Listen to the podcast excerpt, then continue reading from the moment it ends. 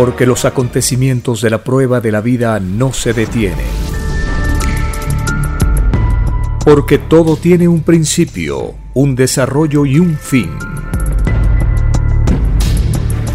Presentamos El tiempo está cerca. Una gran oportunidad para cambiar nuestros destinos y la vida. El cambio de costumbres provocará la caída del sistema de vida, de las leyes del oro.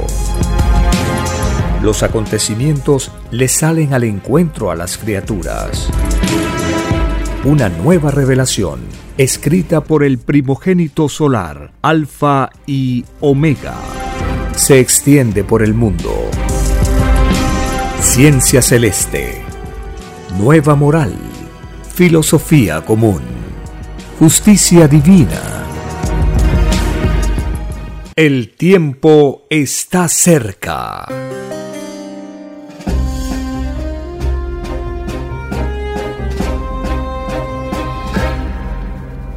Agradeciendo al Divino Padre Eterno, iniciamos una nueva edición de este programa para tomar en cuenta las sagradas escrituras, para conocer la justicia del Cordero de Dios para esta humanidad. La nueva doctrina fortalece la fe de los que estudian y profundizan las escrituras, vincula la fe ilustrada con las leyes sociales y el cosmos infinito. Esta nueva etapa que nos ha tocado vivir es lo anunciado en las escrituras como el fin de los tiempos, un periodo en el cual todos los seres humanos se ven en una vorágine, en una espiral definitiva, para que cada cual se defina en qué posición quiere estar, en la luz o en las tinieblas. ¿Quiere estar en el campo de la igualdad o en el campo de la desigualdad? ¿Quiere defender al capitalismo o quiere defender al comunismo? Porque está escrito en el Evangelio que no se puede servir a dos señores.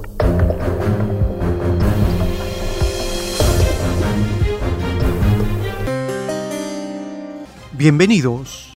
Les agradecemos a las familias, a los hermanos, a las hermanas que nos siguen en estas ediciones porque tenemos la revelación que compartimos y este mes de noviembre es para los que estudiamos la nueva doctrina, un mes de aniversario, una nueva presencia del Hijo de Dios en la tierra.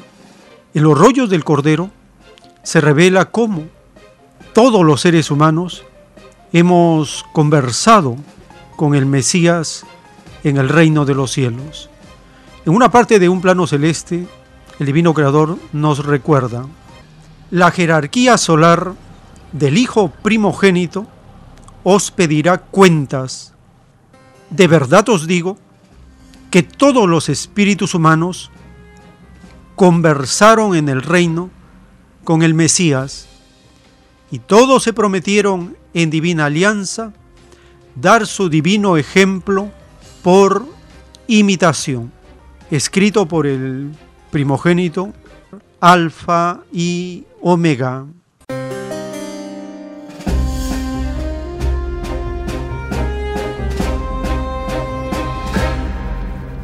La revelación nos hace recordar que nosotros ya tenemos un encuentro, un contacto, una conversación con el Hijo primogénito, con Cristo. Todos los espíritus humanos de la tierra, hemos conversado en el reino con Cristo, en la presencia del Divino Creador. Y las promesas, los pedidos que se hacen, se hacen desde la inocencia, se parte que estamos en un estado de inocencia. Y vamos a un planeta como la Tierra para ser probados, incluyendo el olvido del pasado el olvido de estas conversaciones, pero no estamos abandonados, porque ya en el planeta Tierra existe una sagrada escritura que nos va a recordar todo lo que hemos pedido, empezando con los diez mandamientos, las parábolas, las bienaventuranzas, los mandatos, las alegorías del Evangelio, para estar preparados y no dejarnos sorprender. En el Evangelio Jesús de Nazaret, él mismo anuncia a la humanidad que tiene muchas cosas que enseñarnos todavía, pero hace dos mil años no se le podía entender. Y él dice, tengo muchas cosas que enseñarles, pero ahora no las podéis entender. Y él promete, pero os enviaré el Espíritu de la verdad que les conducirá a la verdad total. Les hablará lo que oye del Divino Padre y les anunciará las cosas venideras. Esto lo leemos en el libro de Juan, en el capítulo 16, a partir del verso 12 en adelante. Esta promesa del consolador prometido se cumple en esta época. Es la nueva doctrina escrita por el Hijo primogénito en miles de planos o pergaminos. La misión del Hijo de Dios es explicarnos por qué vamos a ser juzgados, cuál es la causa del juicio, cómo será el juicio, las circunstancias, los acontecimientos, las etapas del juicio. Toda esta información está en los planos celestes de la doctrina del Cordero de Dios. En otro párrafo de la ciencia celeste, el Divino Padre Eterno le revela al Hijo primogénito y le dice, significa que tú, Hijo Divino, serás divinamente reconocido como el Divino Consolador prometido, como el Divino Cordero de Dios, como la Santísima Trinidad encarnada, como el Divino Jesús de Nazaret, como el primer Dios solar del planeta Tierra, como el divino Mesías, sí Hijo divino. Así es y así será por los siglos de los siglos. Esto significa, Hijo divino, que heredarás mi divino, soy el que sois, pues te llamarán de una y de otra manera, pues muchas son las divinas y sagradas escrituras en el planeta Tierra. Por lo tanto, no te asombres, hijito, cuando llegue el supremo momento de darte a conocer al mundo, pues escrito está que eres mi divino pastor a cargo de mi divino rebaño terrestre. Sí, Hijo divino, así y así será por los siglos de los siglos. Por lo tanto, el mundo terrestre cumplirá en sí mismo lo que escrito estaba, Oriente contra Occidente, disputándose la infinita gloria de tu divina aparición ante el mundo. Todas las iglesias y sectas que han practicado la divina verdad según sus intereses y a través de un maldito antagonismo, se llenarán de grande temor, pues tú anunciarás que serán las primeras en ser juzgadas, pues escrito está que quien anuncia primero mi divino nombre en los lejanos planetas, aquellos serán los primeros en ser divinamente juzgados o premiados, según el divino amor que pusieron en sus respectivas misiones. Sí, Hijo Divino, así es y así será por los siglos de los siglos dictado por el Divino Padre Eterno en estas conversaciones telepáticas con el primogénito solar Alfa y Omega.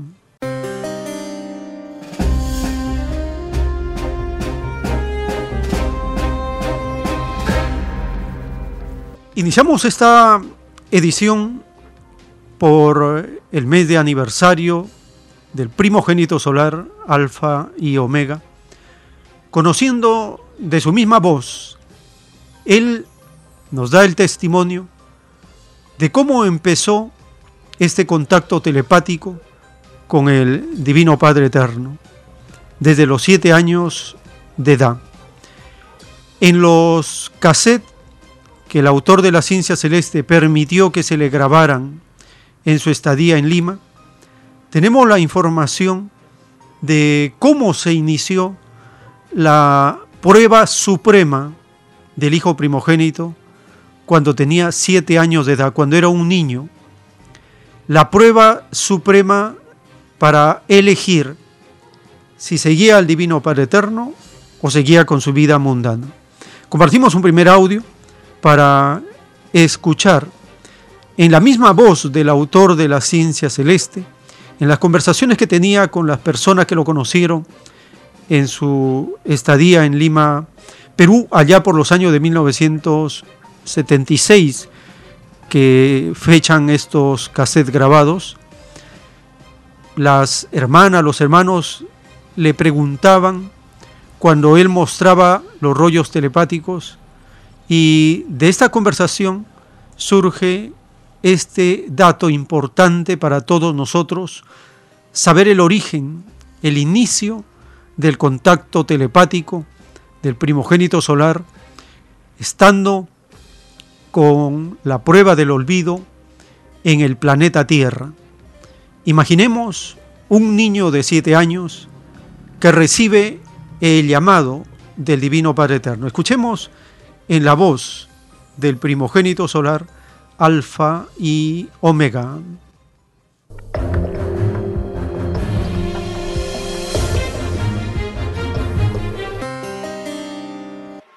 Mire, yo era como todos, siempre he sido como todos. Todo lo que dice cumple la eh, el padre una vez me dijo, me, me, hizo escribir en un blog que todavía lo tengo guardado. Me dio un mensaje.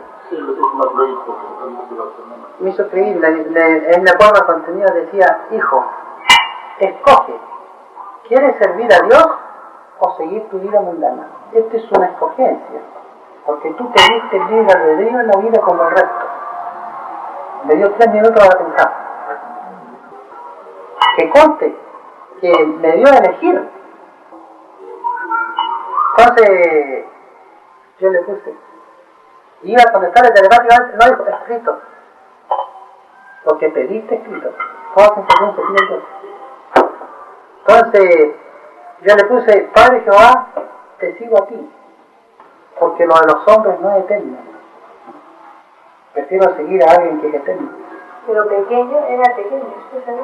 Sí. Siete años, y ya podría decir Sí, sí. Entonces, ese blog lo tengo guardado yo esa hoja amarillo por los años, amarillento, voy a tengo guardado en la maleta por Entonces, le dijo tal su hijo, lo sabía, pero tenías que pasar la prueba. Aún sabiendo el eterno no tiene que pasar las pruebas. Porque si no las pasa no dan experiencia. Pero lo tomó así de sorpresa, digamos. Así de un momento a otro le eligió a usted. Sí, lo hace lo siguiente. Todo lo imaginable se pide a Dios. Así como otros piden inventar, yo te di revelar. Cada uno en su ley. Pedí a Dios. El tiempo está cerca. En estas conversaciones con las hermanas, los hermanos que estaban presentes cuando él explicaba y mostraba los planos telepáticos, el primogénito solar les dice, mire, yo era como todos, siempre he sido como todos, solo que aquí se cumplen órdenes. El padre una vez me dijo, me hizo escribir en un blog que todavía lo tengo guardado, me dio un mensaje, me hizo escribir, me acuerdo, el contenido decía, Hijo, escoge, ¿Quieres servir a Dios o seguir tu vida mundana? Esto es una escogencia, porque tú pediste libre albedrío en la vida como el resto. Me dio tres minutos para pensar, que conste, que me dio a elegir. Entonces, yo le puse, iba a contestarle telepáticamente, no hijo, escrito, porque pediste escrito. Toda sensación se pide a Dios. Entonces yo le puse, Padre Jehová, te sigo a ti, porque lo de los hombres no es eterno. Prefiero seguir a alguien que es eterno. Y un hermano le dice, pero pequeño, era pequeño, usted te sabes. El, el primogénito le dice, sí. El hermano le dice, de siete años, y ya podía discernir. El primogénito le responde, sí, sí. Entonces, ese blog lo tengo guardado ahí más abajo, amarillo por los años, amarillento. Debo haberlo guardado en la maleta, por ahí anda. Entonces me dijo el padre, sí, hijo, lo sabía, pero tenías que pasar la prueba. Aún sabiéndolo, el Eterno, uno tiene que pasar las pruebas, porque si no las pasa, no gana experiencia. Y una hermana le dice, pero lo tomó así de sorpresa, digamos, así de un momento a otro, lo eligió a usted. El primogénito le responde, sí, le voy a decir lo siguiente, todo lo imaginable se pide a Dios. Así como otros piden inventar, yo pedí revelar, cada uno en su ley, pedida a Dios. Esta es la información clave que encontramos en la misma voz del autor de la maravillosa doctrina del Cordero de Dios. Él mismo nos explica cómo inició esta gran misión, cómo recibió el llamado telepático del Padre Eterno cuando tenía siete años de edad y le da a elegir. El divino creador no obliga, no impone nada a nadie, porque siendo infinito, el divino Padre no tiene necesidad de obligar a nadie, ni de rogar a nadie. Sencillamente da la ley y el libre albedrío de las criaturas o lo cumple o lo desobedece. Pero todo tiene consecuencias, porque habiéndonos dado la vida, el divino creador nos da responsabilidad, nos da con conocimiento de causa. Nadie puede decir que no depende de nadie. Eso sería una ceguera colosal y una soberbia demoníaca. Creerse que uno no depende de nadie. Todos dependemos de los elementos de la naturaleza. Dependemos del aire, del tiempo, del espacio, de la tierra, del agua para vivir no somos autónomos, no somos independientes. ¿Y quién ha creado los elementos de la naturaleza? Ciertamente que no es el hombre. Y si el hombre no lo ha creado, ¿por qué muchos niegan al creador de los elementos de la naturaleza? Ya eso es un problema evolutivo. A estas alturas y con el conocimiento y la información que tenemos, se comprueba, se demuestra que los negadores y los llamados materialistas son espíritus atrasados que no entienden todavía las leyes del espíritu, de la mente, del cuerpo. Esta prueba suprema del primogénito solar da inicio al acontecimiento más grandioso de todos los tiempos, la llegada de una nueva doctrina que da inicio a una nueva era. El mismo autor dio las pautas de su doctrina en los rollos telepáticos, en los artículos y en los títulos de los rollos que él escribió. El mismo autor se encargó de dar los detalles, dar las órdenes y los mandatos que nosotros debemos cumplir y respetar. Acá nadie se manda solo porque la doctrina tiene un autor, es el Divino Padre Eterno, dictada a su primogénito en la tierra. Él escribe miles y miles de rollos que contienen los mensajes, la información, la revelación, la justicia, la filosofía, la psicología, la verdadera historia, contiene todos los campos del saber en los planos telepáticos. Escucharemos en un siguiente audio cómo el primogénito solar, Alfa y Omega, explica su misión, su trabajo. Él tiene por misión escribir 10.000 rollos telepáticos. Avanzó escribiendo 10.000 títulos de los rollos. Y el autor dice que ese libro de los títulos se llama Lo que vendrá. Y lo recalca varias veces en un minuto, como para entenderlo en una sola. Pero como las tinieblas de los seres humanos está acentuada, no le entienden, no se le quiere entender. Pero escuchemos al mismo autor decir qué son los libros escritos en cuadernos y de él se van a publicar millones de libros. Hemos visto nosotros los cuadernos de 200 hojas, esos cuadernos antiguos de tapa azul que eran como encuadernados de 200 hojas. Estamos hablando de la década de 1970.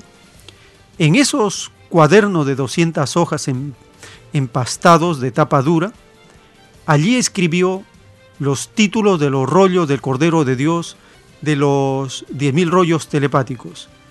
Escuchemos al autor de la doctrina del Cordero de Dios, dándonos la explicación de las órdenes telepáticas del Divino Padre. ¿Cuáles son las órdenes telepáticas del Divino Padre Jehová? El Divino Padre Jehová le ordenó telepáticamente al primogénito solar que escriba los títulos de los rollos del Cordero de Dios. Le ordenó telepáticamente que escriba los títulos en cuadernos. Le ordenó que lo escriba sin numeración. Le ordenó que lo escriba en la medida que iban sucediendo los acontecimientos. Son órdenes telepáticas que le da el Divino Padre para que escriba los títulos de los rollos del Cordero de Dios. Entonces acá diferenciamos que las órdenes telepáticas es el mandato universal que abarca todos los detalles de la vida del primogénito y los títulos son los encabezados, como él mismo lo dice, de los rollos que están escritos en estos cuadernos de los cuales se van a publicar millones de libros y se van a traducir a todos los idiomas de la tierra. Escuchemos la voz del primogénito solar en esta obra monumental, el libro Lo que vendrá, que contiene los títulos de los rollos telepáticos.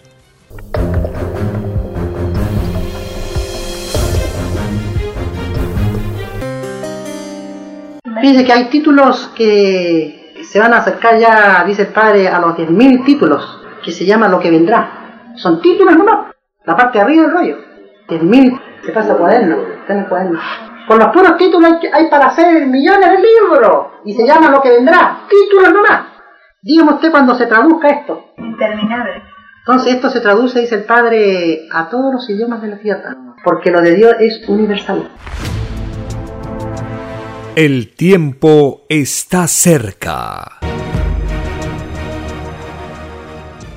En las conversaciones del primogénito con los hermanos y las hermanas que visitaban donde él se encontraba, él empieza desde antes de la década de 1970 a exhibir los planos telepáticos en universidades, en colegios, empieza en el rebaño de Chile, antes de la década del 70 ya hay información a través de los periódicos y durante muchos años en los casetes escuchamos el testimonio que da el autor, que él se ha contactado con miles de personas a, a los cuales, a las cuales les ha mostrado los planos telepáticos.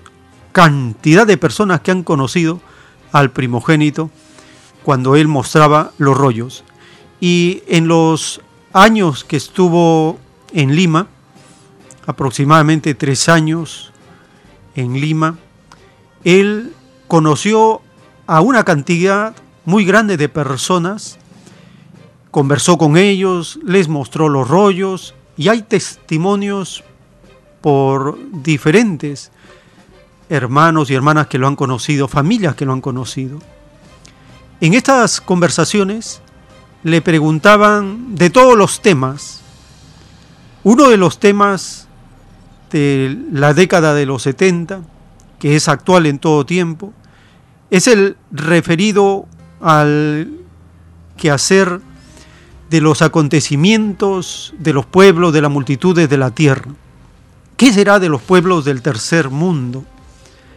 Estas profecías dadas a inicio de 1970 de la formación de un bloque de los países de América Latina, del África y del Asia, el primogénito lo profetizó como la formación de una potencia la más grande de la Tierra.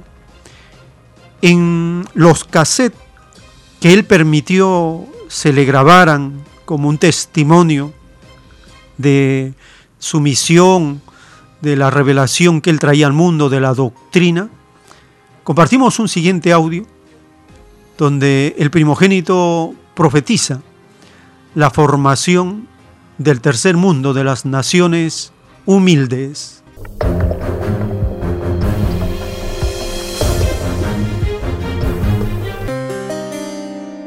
Eso significa los humildes son los primeros delante de Dios.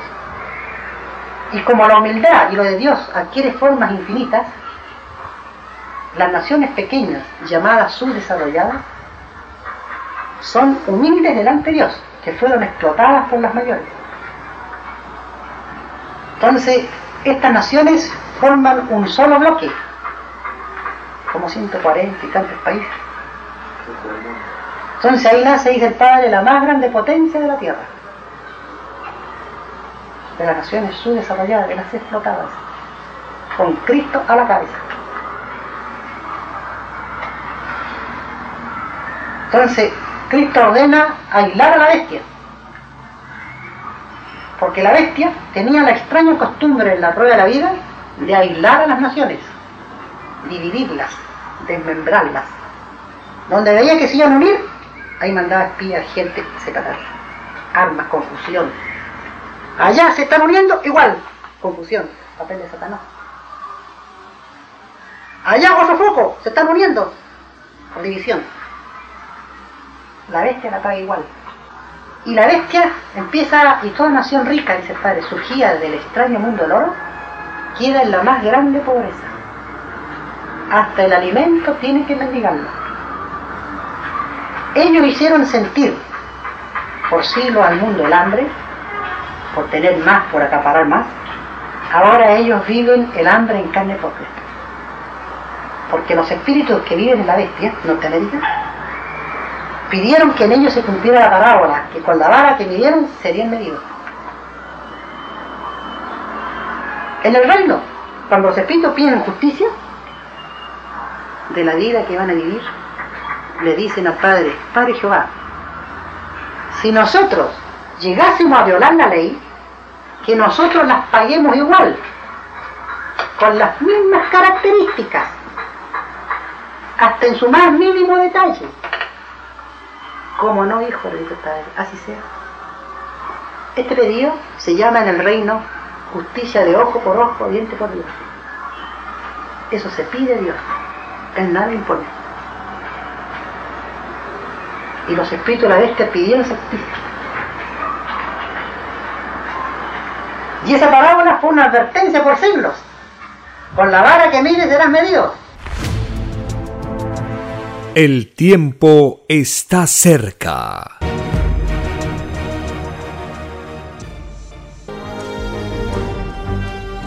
Una nueva doctrina con nueva moral escrita por el primogénito solar, Alfa y Omega, se extiende por el mundo. El cambio de costumbres provocará la caída del sistema de vida, de las leyes del oro. La desigualdad, la injusticia, la corrupción y la explotación dejan de serlo cuando todos los seres humanos no las aceptan ni las permiten. Conozca lo que vendrá para aprender a gobernarnos a nosotros mismos. Solo una unidad común y con nueva moral dará paz al mundo. Alfa y Omega. Comparta gratuitamente todos los libros en formato PDF de la página web www.alfayomega.com. En las conversaciones del primogénito con los hermanos y las hermanas en la década de 1970, con el auge de los pueblos de la tierra contra el sistema de la explotación, los hermanos le preguntan cómo los políticos hacen demagogia como una costumbre demoníaca de dividir a la población. Escuchemos en el siguiente audio cómo el primogénito responde las preguntas de los hermanos mostrando los rollos. En los rollos telepáticos, en los dibujos, se observa en el rollo que puede estar hablando de los políticos, del sistema de vida, se observan también las naves plateadas, porque tienen que ver con los acontecimientos de la Tierra. La Tierra al pertenecer al cosmos, el cosmos está regulado por leyes. La Tierra obedece a esas leyes. El que una gran parte de los seres humanos no sea consciente de ello, no impide que la Tierra esté sujeta a leyes del cosmos. He ahí la causa, he ahí la explicación del por qué las naves plateadas tienen que ver siempre con los acontecimientos de la tierra. El primogénito en esta parte de su exposición nos habla de los políticos, de las naves plateadas y de las ideas.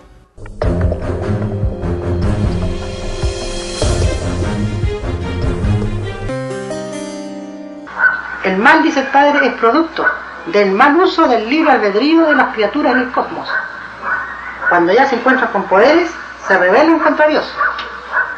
Entre ellos está el llamado Satanás, que como saben era un ángel, era, nació inocente como nosotros, y se rebeló y le dividió los, ángeles en el reino de Dios.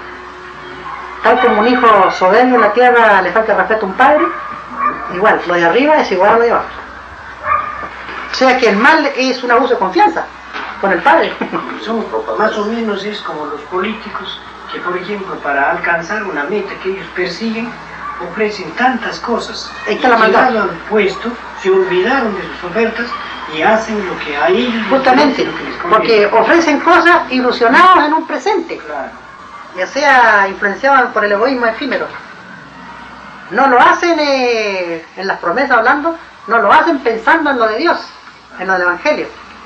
Todo político dividió su filosofía por el número de partidos que hubieron en el mundo.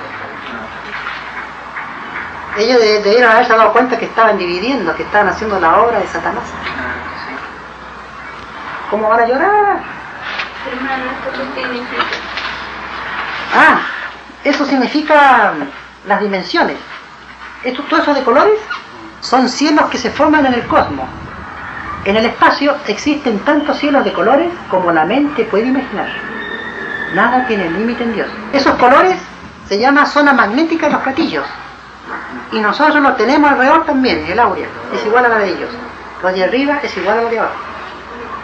Nosotros tenemos 318 zonas de colores, que corresponde a cada virtud del pensar diario. Y la misión de los platillos es recoger las ideas que nosotros generamos de una por una a diario. De la microscópica idea nacen microscópicos planetas que tienen la influencia individual de uno.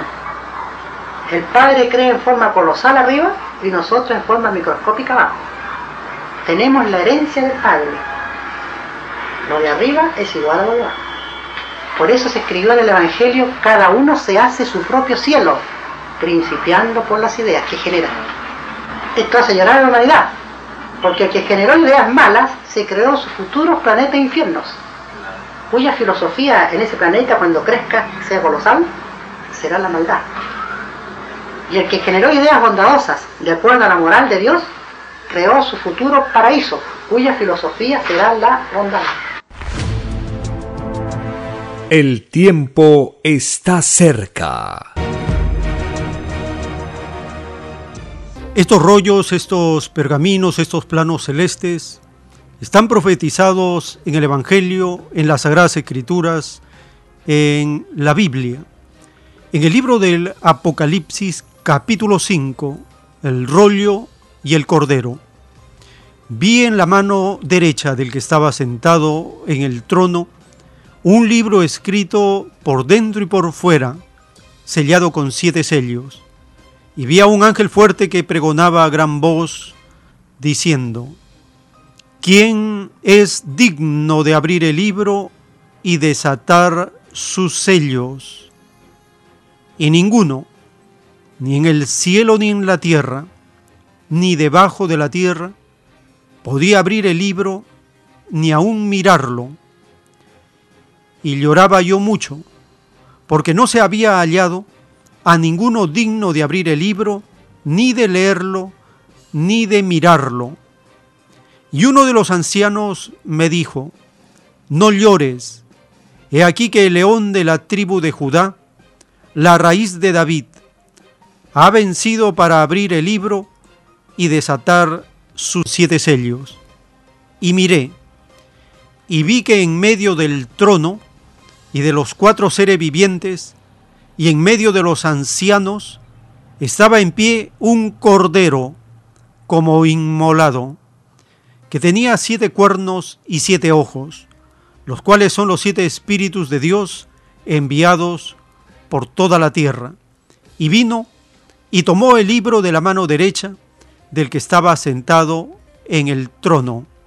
Y cuando hubo tomado el libro, los cuatro seres vivientes y los veinticuatro ancianos se postraron delante del Cordero. Todos tenían arpas y copas de oro llenas de incienso, que son las oraciones de los santos. Libro del Apocalipsis, capítulo 5, del verso 1 en adelante. El rollo y el cordero.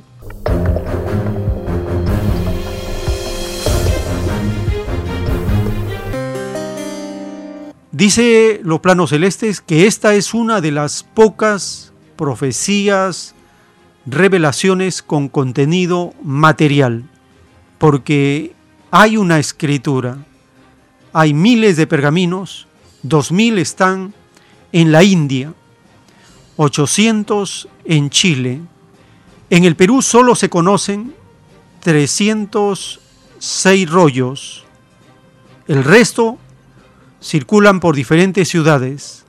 De esa manera están distribuidos 4.000 rollos escritos hasta el año de 1978. Nunca estuvieron los 4.000 rollos en el Perú, solo una pequeña parte, porque el mismo autor en los cassettes afirma que 2.000 rollos lo había enviado ya a la India, 800 estaban en Chile y el resto circulaban por diferentes ciudades. En Lima solo se conocen 306 rollos. Quizás unos cuantos estén ocultos, pero mayor cantidad no se conoce. Estamos compartiendo los datos de la revelación por testimonio, por la voz misma del autor del primogénito solar. En este siguiente audio nos habla que todos los rollos señalan el Perú, todos los rollos marcan Perú. Este es un dato que compromete a todos los espíritus pensantes que pedimos al Divino Creador reencarnar en estas generaciones en el Perú. Estamos hablando desde la llegada del primogénito al Perú en 1974 en la ciudad de Tacna. Y se conoce que llegó a Lima o estuvo ya presente en Lima en 1975.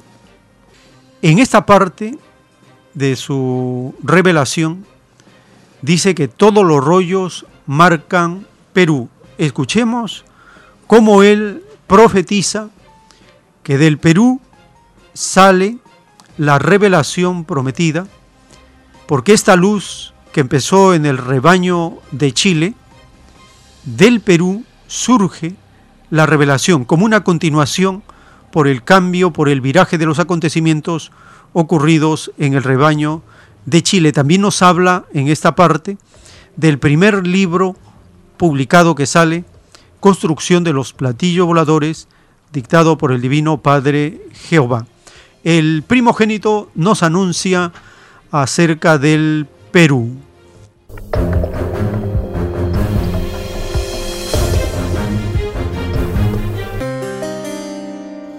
Todos los rollos marcan Perú.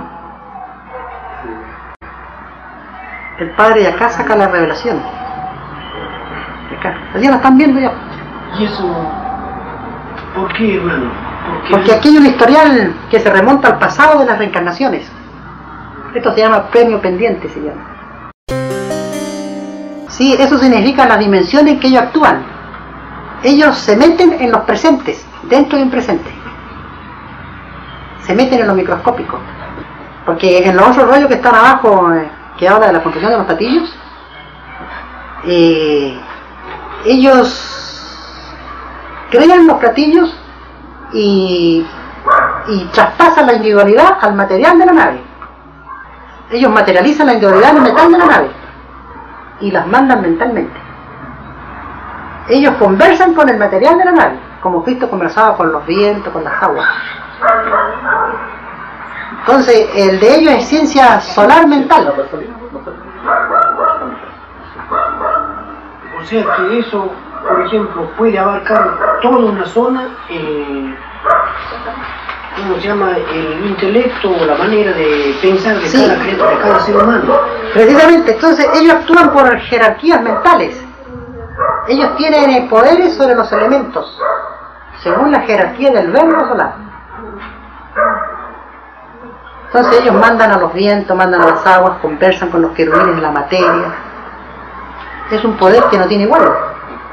Porque el hombre cuando hace un avión, es avión hasta que se haga tira. Ellos no, pues, ellos hacen un platillo y lo transforman a cuerpo celeste. ¿Qué quiere ver la diferencia? O sea, en una palabra, todo lo de los hombres es imperfecto. Y, lo- y los mismos elementos le avisan a ellos lo que está ocurriendo en la lejanía del cosmos, los hechos que pasan, le avisan. Ellos son telepáticos con los elementos.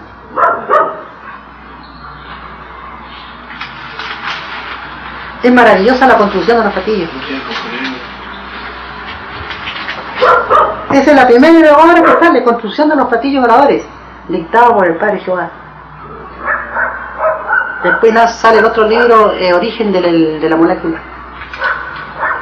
Después viene el libro Origen de los océanos, Origen de del fuego, Origen de la gravedad, Origen de todo lo que existe.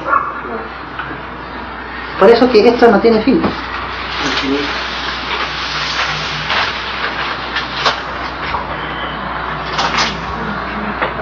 Usted se inspira al dibujar. Eh, eh, no, aquí yo no hago esfuerzo. Una cosa, eh, inspirarse es un pequeño esfuerzo mental. Aquí se recibe un dictado, en cualquier momento, a toda hora, sea día, sea noche. Entonces, es como que usted me está dictando. Y junto con el dictado, el padre me proyecta las escenas. Yo vivo siempre metido, permite meterme en una como película en colores. Y usted capta los mismos colores, todo, todo. Todo. Exactamente. Y esto se hace conversando con el padre. O sea que es algo así como una recepción que usted Sí, recibe. esto se llama telepatía viviente. Yo por la gracia de Dios no necesito rezar, a pesar que el rezo es un derecho de cada uno. Yo, yo no necesito rezar. No necesito esforzarme en lo que, en lo que a ley humana se refiere. Esto es permanente. Y esto es lo más grandioso que le puede ocurrir a un ser. Ni yo sé hasta cuándo dura esto. Que lo de Dios no tiene límite. El tiempo está cerca. Un 26 de noviembre de 1931 encarnó nuevamente el primogénito solar en la Tierra. En un plano celeste está escrito, de verdad os digo que lo que está por venir está más cerca de lo que podéis suponer, y será la divina sorpresa la que inicie los infinitos acontecimientos del divino juicio, sorpresa que ya os fue anunciada en el divino Evangelio de Dios. En esta ley de la sorpresa, habiendo sido todos advertidos con siglos de anticipación, los que cayeron siempre en ella, los tales tendrán doble descuento en sus puntajes de luz. Si no hubieseis sido advertidos, no se cumpliría esta ley. Y de verdad os digo que si el divino juicio se os anunció con siglos de anticipación y que a pesar de ello siempre violasteis la ley de Dios, mayor será vuestro llorar y crujir de dientes. Y en otro párrafo de la sorpresa que nos habla el divino creador, nos dice que esta sorpresa fue anunciada por el, por el Hijo de Dios cuando dijo, y llegará la verdad por sorpresa como la que causa un ladrón de noche. En un párrafo de la doctrina, el Divino Creador nos anuncia cómo será este gran acontecimiento. La revelación hará que surja disputa entre Occidente materialista y el Oriente espiritualista no habrá más guerra, porque así lo quiere la Trinidad viviente en la tierra. Cuando la Trinidad Hijo está encarnado en algún mundo, se complementa con Trinidad Padre y surge una nueva doctrina en el mundo. Así ocurrió en el pasado y así ocurrirá por siempre jamás. Todo se desarrolla en la forma normal nadie se da cuenta. La más divina sorpresa se está gestando, la sorpresa esperada y anunciada por siglos y siglos. Este silencio del primogénito se debe a que está sujeto al Padre. El Padre le instruye y ambos instruyen al mundo. Este silencio de una gloria naciente corresponde a la divina parábola que dice, hay que ser chiquitito y humilde para ser grande ante el Padre. Esto es para la materia y el espíritu. La transformación del primogénito en brillante sol ya se está verificando entre vosotros. Conoceréis la divina levitación y comprenderéis que levitando se llega a inmensas alturas en el espacio y se adquieren velocidades asombrosas y se le verá en los cielos en gloria y majestad. He aquí la llevada, he aquí la llegada de mi divino Hijo al mundo, solo que Él ya está en el mundo. Por algo os dijo, estaré entre vosotros hasta la consumación de los siglos. Quiere decir que nace y vuelve a nacer entre vosotros y no se da a conocer. Libre albedrío tiene, como lo tenéis vosotros. En esta existencia de vuestro presente se dio a conocer y fue despreciado y hasta tratado de loco sucedió que su divino germen solar está en su primer tiempo de madurez. Se ve como cualquier mortal, porque así lo pidió en el reino de los cielos. Siempre ha sido así. Después de vuestro divino Padre, viene mi Hijo primogénito en humildad, porque la humildad y la sencillez constituyen la verdadera fuerza creadora en el reino de los cielos.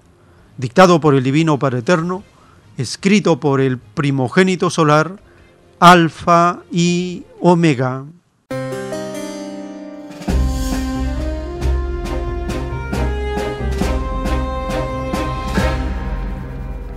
Todo se desarrolla en la forma normal. Nadie se da cuenta. La más divina sorpresa se está gestando, la sorpresa esperada y anunciada por siglos y siglos. Estamos en esa etapa. Muchos dicen, no pasa nada, no está ocurriendo nada. Muchos dicen, parece que la doctrina no se expande, no se extiende, no se traduce. Tengamos presente que solo parece. No nos estamos dando cuenta de lo que está ocurriendo. Pero el Divino Creador lo anuncia. Todo se desarrolla en la forma normal. Nadie se da cuenta. La más divina sorpresa se está gestando. El que busca, encuentra. Estamos en una etapa donde los acontecimientos del Divino Padre, con la doctrina del Cordero de Dios, extendiéndose nación por nación. En el caso de Perú, distrito por distrito. En el caso de Chile, región por región. En el caso de Argentina, estado por estado, zona por zona. Es un barrido lo que está ocurriendo de la divina revelación por el mundo. Un barrido como una llovizna que llega a cada zona en diferentes idiomas ya. Es algo que uno no se da cuenta, pero está ocurriendo. Hay brotes por diferentes partes, porque la luz, porque la doctrina del Cordero de Dios está en relación directa con los elementos de la naturaleza, con las mentes de todos los seres humanos. Aquellos que niegan, aquellos que creen, aquellos que están estudiando, aquellos que están leyendo, aquellos que escuchan, aquellos que ven, los que buscan, encuentran. ¿Qué se está formando? Se está formando en la tierra un ejército de estudiosos de las Sagradas Escrituras. Acá no hay grupos, no hay organizaciones, no hay nada que pueda contener la doctrina. La doctrina es universal, es planetaria, es multi-idiomas, lo abarca todo, lo invade todo. ¿Quién puede contener la doctrina? Nadie, porque siendo universal, es lo más grande que, que está en la tierra. Es la noticia más grande de todos los tiempos. Es el acontecimiento supremo y está en el Perú. Por gracia del Divino Padre, del Perú surge esta revelación al planeta. La luz empieza en el rebaño de Chile por el golpe militar hacia 1973, el primogénito ingresa al Perú en 1974 y desde esa fecha en el Perú empieza a conocerse la revelación y todo un trabajo de años, de décadas, se viene gestando, se viene desarrollando silenciosamente. La más divina sorpresa se está gestando. Todo se desarrolla en la forma normal. Nadie se da cuenta. Estamos avisados por la revelación. El buscar la verdad es algo que empieza desde el nacimiento y no acaba con la partida del espíritu, continúa de mundo en mundo. Así de grandiosa es la creación de nuestro Divino Padre en el universo expansivo pensante.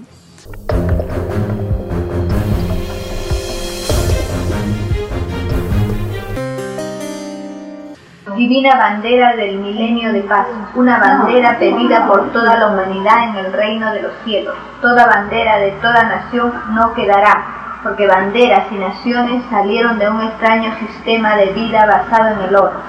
Sí, aquí el padre explica ahí de que los mundos imperfectos necesitan símbolos, porque son imperfectos. Los mundos perfectos, cuyas criaturas son telepáticas, no necesitan símbolos. El ideal es no tener símbolos y vivir igual. Claro, porque todo es igual y en, en lo que es igual. Entonces, el mundo imperfecto necesita apoyo, porque no entiende de otra manera. O sea, en otras palabras, esto se va simplificando, señores, porque los mundos van subiendo de jerarquía. Entonces, los mundos perfectos fueron imperfectos, pasaron esta experiencia. Y los imperfectos pasarán a ser perfectos. Todo evoluciona, cambia. Esa bandera tiene significados muy lindos. El celeste representa el espacio hacia donde el hombre quiere ir. El amarillo representa la espiritualidad humana. Eso como corona en el medio representa el símbolo de Cristo. Un símbolo parecido que usaban los toreros romanos, como laureles de oro. Y yo veo que él con su poder magnético solar lo, lo transforma en vidrio, en oro, en diamante, en hojas, en todos los elementos lo transforma en la coronita que tiene. Y hasta el sol brilla. El círculo en el centro eh, representa el círculo omega. Eso significa reinado de las mujeres en el mundo. Porque se mandó que todos son iguales en derechos. El mando del mundo ha de haber sido en forma igual- igualitaria entre hombres y mujeres. Nada- ninguno menos ni más. Ni más. Entonces, esto lo escuchaba una vez en un matrimonio. Entonces, una vez lo escuchaba un matrimonio, hermano. Y se agarraron una discusión los dos. Porque él le dijo, yo déjame mandar por ti, que me mande mi suegra. No lo soñé, le dijo. Y no soñáis. Entonces ella le dijo, ahora te fregaste, porque ahora viene por mandato. Ahora sí.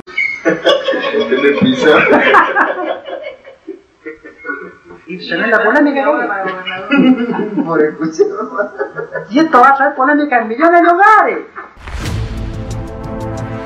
El tiempo está cerca.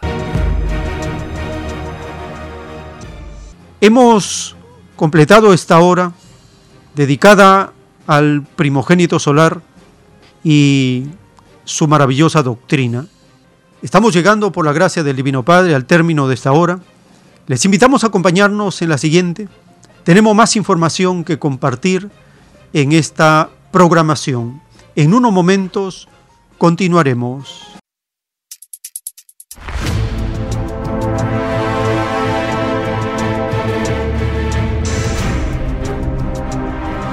El tiempo está cerca.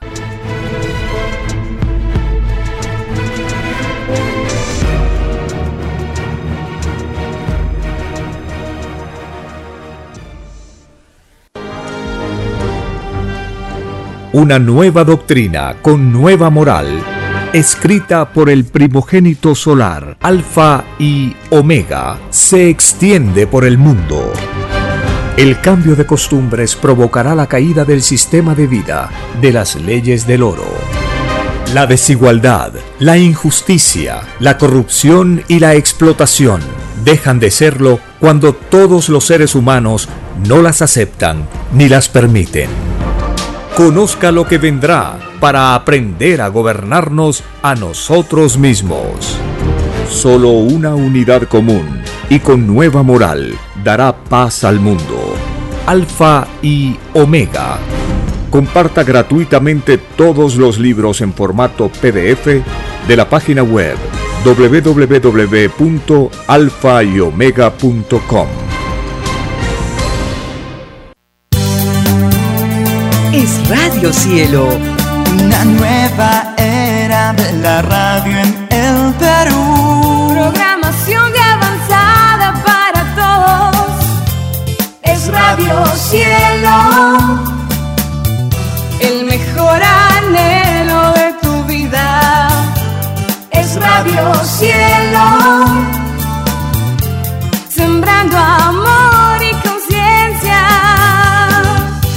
Es Radio Cielo. Ahora, tu radio favorita, Cielo, llega a todo el mundo. Visítanos e interactúa con todos tus conductores de la variedad de programas que ofrece tu radio Cielo. Radio Cielo en la red. Ingresa a la www.radiocielo.com.pe y desde tu teléfono móvil interactúa con nosotros. Radio Cielo, a la vanguardia de la tecnología. tecnología. cielo.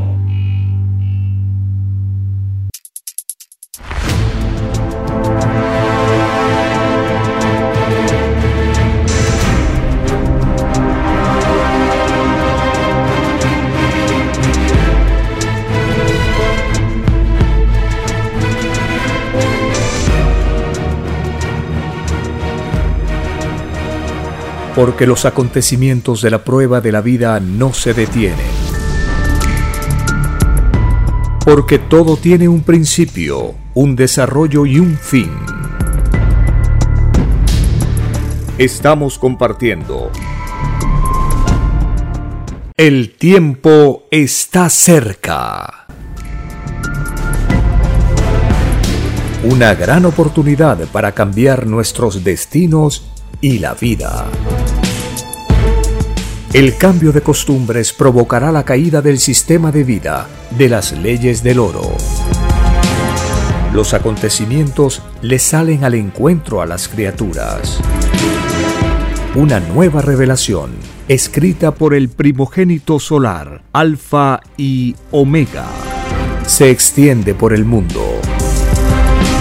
Ciencia celeste, nueva moral filosofía común, justicia divina. El tiempo está cerca.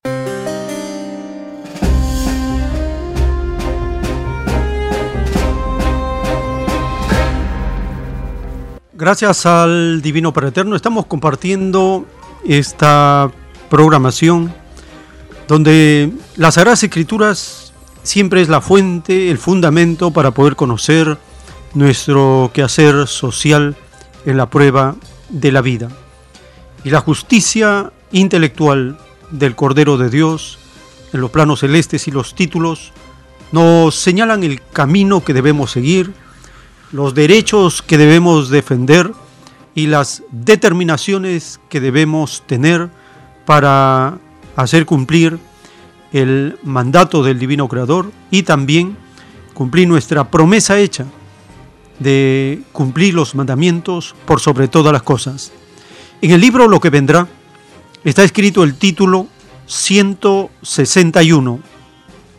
En la prueba de la vida, todos debieron haber exigido a los gobiernos que los gobernaran tomando en cuenta a Dios, porque todos prometieron al Eterno que lo de él estaba por sobre todas las cosas imaginables.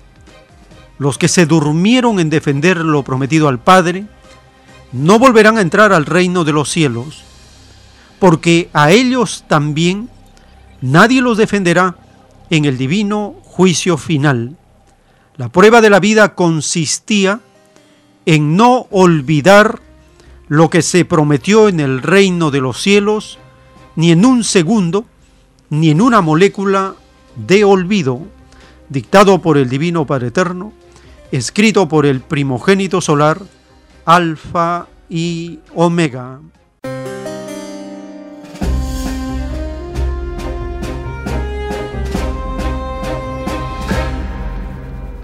El Perú está en toda la prensa internacional, en los analistas, los informadores, los comunicadores, los locutores, los llamados periodistas, está presente por los acontecimientos que están ocurriendo en el rebaño de Perú. En relación con los gobiernos, sucede que estamos en un sistema de gobierno basado en una constitución ilegítima, una constitución salida de una dictadura hecha con trampa encima, con fraude. Una constitución de ese tipo da como resultado que todos los gobernantes terminen en prisión, porque es una constitución hecha para delincuentes, hecha para corruptos, dirigida por Estados Unidos a través del Banco Mundial, el Fondo Monetario Internacional y todas las organizaciones, incluida la corrupta OEA, que participaron en avalar un golpe de Estado inicio de la década de 1990. Cuando esta constitución se impone con golpe, da lugar a la etapa de putrefacción en el Perú. Es decir, el sistema con una constitución podrida desde la base. El resultado, todos los gobernantes encausados por corrupción, presos, están con juicios, uno se suicidó y todos los que sigan con esta constitución corren el mismo destino, incluidos los que han protagonizado los sucesos durante las últimas semanas de noviembre de 2020. Los gobiernos que se autojuramentan, el actual mandatario autojuramentado y designado por congresistas que no tienen ninguna legitimidad a nivel de la población, ¿qué fundamento tiene para poder determinar, dirigir los asuntos del Estado? No tiene legitimidad. Compartimos un primer audio. Hispan TV invita al analista Isaac Vigio y él menciona que el actual gobierno del neoliberal, del derechista, del tecnócrata del Banco Mundial, Sagasti, no tiene mucha fuerza y también corre el riesgo de caer.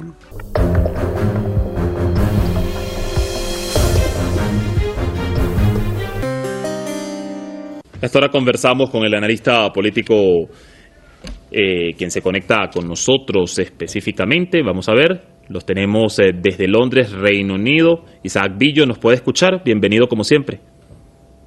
Te escucho bien. Bueno, primero, ¿por qué pareciera que la calle aún no se calma tras la designación interina de Francisco Sagasti como presidente en el Perú? Porque, en primer lugar, el señor Sagasti no es una persona muy conocida su partido morado sacó el 7%, 7,5% en las últimas elecciones, no es un partido popular. Eh, el Congreso está extremadamente desacreditado. En el Perú se considera que el Congreso es una manera en la cual lo utilizan muchos delincuentes para llegar ahí y aprovechar de la inmunidad parlamentaria para hacer una serie de crímenes, robos, eh, negociados la mayoría de los 130 congresistas tienen acusaciones muy serias en el Poder Judicial.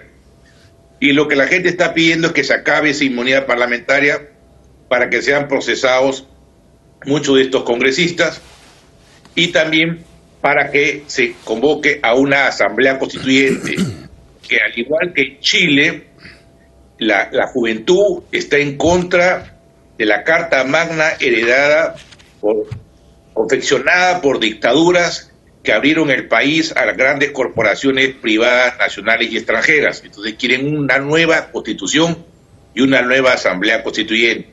Además, que haya justicia ante los que asesinaron y reprimieron a tantos jóvenes.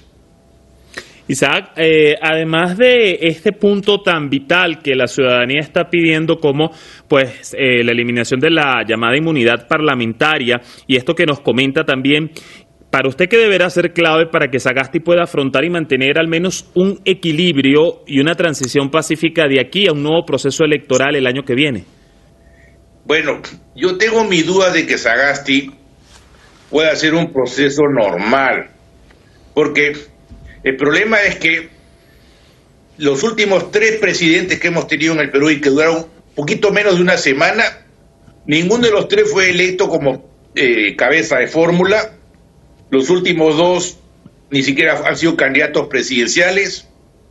No tienen popularidad, no hay partidos estructurados y en el Congreso hay 10 bancadas, además de un montón de independientes y de gente que ha renunciado a sus diferentes partidos. Y la bancada que hay, la más grande por la Acción Plata, divide en tres fracciones, que votan en tres direcciones diferentes. Entonces, No hay una estabilidad en las bancadas. En cualquier momento la correlación de fuerzas en el Congreso puede cambiar.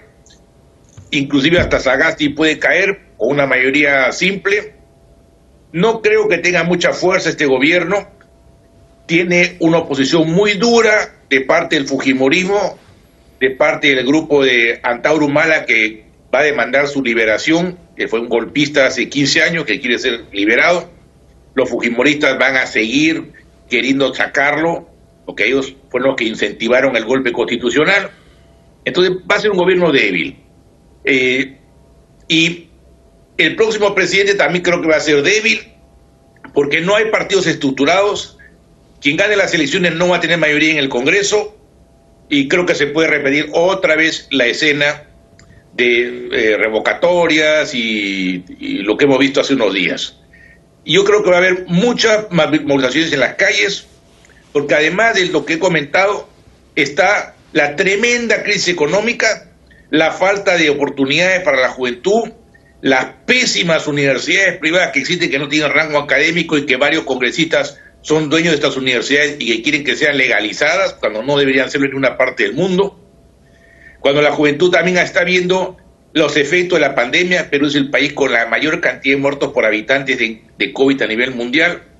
Creo que va a ser un gobierno muy inestable. No sé si va a durar mucho tiempo, aunque ya las Naciones Unidas, la OEA, Estados Unidos y hasta el propio Vizcarra los ha reconocido. O sea, va a intentar ser un gobierno que navegue en la presión de las distintas fracciones del Congreso pero no lo, no lo hay un gobierno que va a ser muy estable ni que va a poder tomar decisiones muy firmes. Y todo eso en el marco de que este señor, el nuevo presidente, ha sido miembro del Banco Mundial y más o menos ha dado a entender de que pueden haber medidas de ajuste. Algo que quizás sería, pues, como quien dice, la gota que derrame el vaso en el Perú. Vamos a ver mucha expectativa y mucha tela por cortar aún en este proceso. Gracias, como siempre, Isaac. El tiempo está cerca. En el libro Lo que vendrá está escrito el título 496. En las llamadas naciones, surgidas durante el extraño sistema de vida, salido de las extrañas leyes del oro, estas naciones tenían la extraña costumbre de reconocerse cuando surgía tal o cual gobierno entre ellas.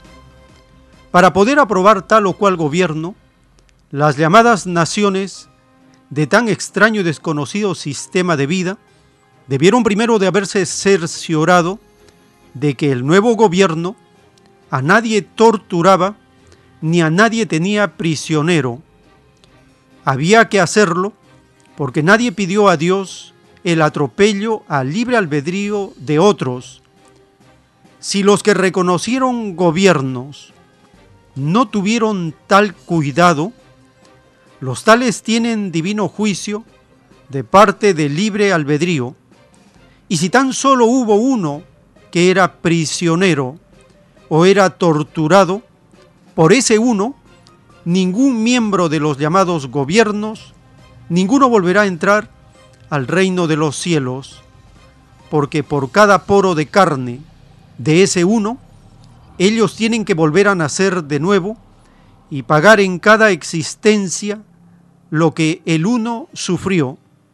Es más fácil que entre al reino de los cielos uno que perteneció al pueblo a que pueda entrar uno que perteneció a los llamados gobiernos de las extrañas naciones, dictado por el Divino Padre Eterno, escrito por el primogénito solar, Alfa y Omega.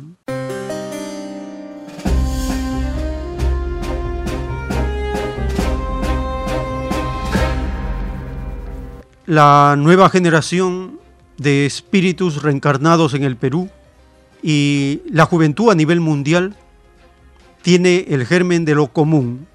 Esta nueva juventud nace con un germen un poco más avanzado, el germen de lo común.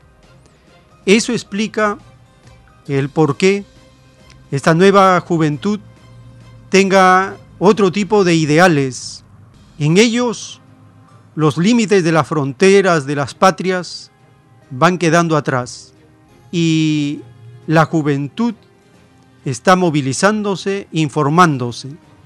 Están en una etapa de separar qué es lo que puede favorecer al colectivo y qué es lo que sirve a los intereses privados particulares. El título que hemos compartido desenmascara la hipocresía de las falsas costumbres que tienen los gobiernos. Cuando el usurpador Merino en Perú, el usurpador que renunció de la secta de acción popular, cuando el usurpador Merino, aupado por la CONFIEP, por los grandes empresarios, por el poder económico y militar, cuando ese extraño usurpador se creyó que podía tener el poder y el mando, inmediatamente el gobierno fascista del corrupto Piñera de Chile, inmediatamente lo reconoció como gobierno legítimo del Perú a ese usurpador de la secta derechista de Acción Popular. Lo mismo hizo el gobierno derechista de Paraguay y uno que otro más. Eso demuestra cómo semejanzas atraen semejanzas. Corruptos, golpistas, atraen a corruptos, golpistas y derrocadores. ¿Cómo quiso imponerse ese gobierno usurpador? Por la fuerza, con tortura, con represión, con asesinato. Compartimos una publicación donde los periodistas, los comunicadores, ellos denuncian cómo los pretorianos, estos de la fuerza militar, disparaban al rostro de las personas. Este atentado a los derechos humanos va a quedar impune. Es costumbre que quede impune. ¿El gobierno actual tiene el carácter para que no quede impune? No, porque ya el Estado con esta constitución es una constitución para la impunidad, un Estado hecho para la impunidad, una falsa justicia hecha para la impunidad. Pero eso revienta la juventud. Es algo que hace explosionar a todos los seres humanos que tienen sensibilidad por el prójimo, por el hermano, por la hermana, torturado, torturada, herida, apaleada, asesinada. Compartimos esta información de denuncia de periodistas en el Perú.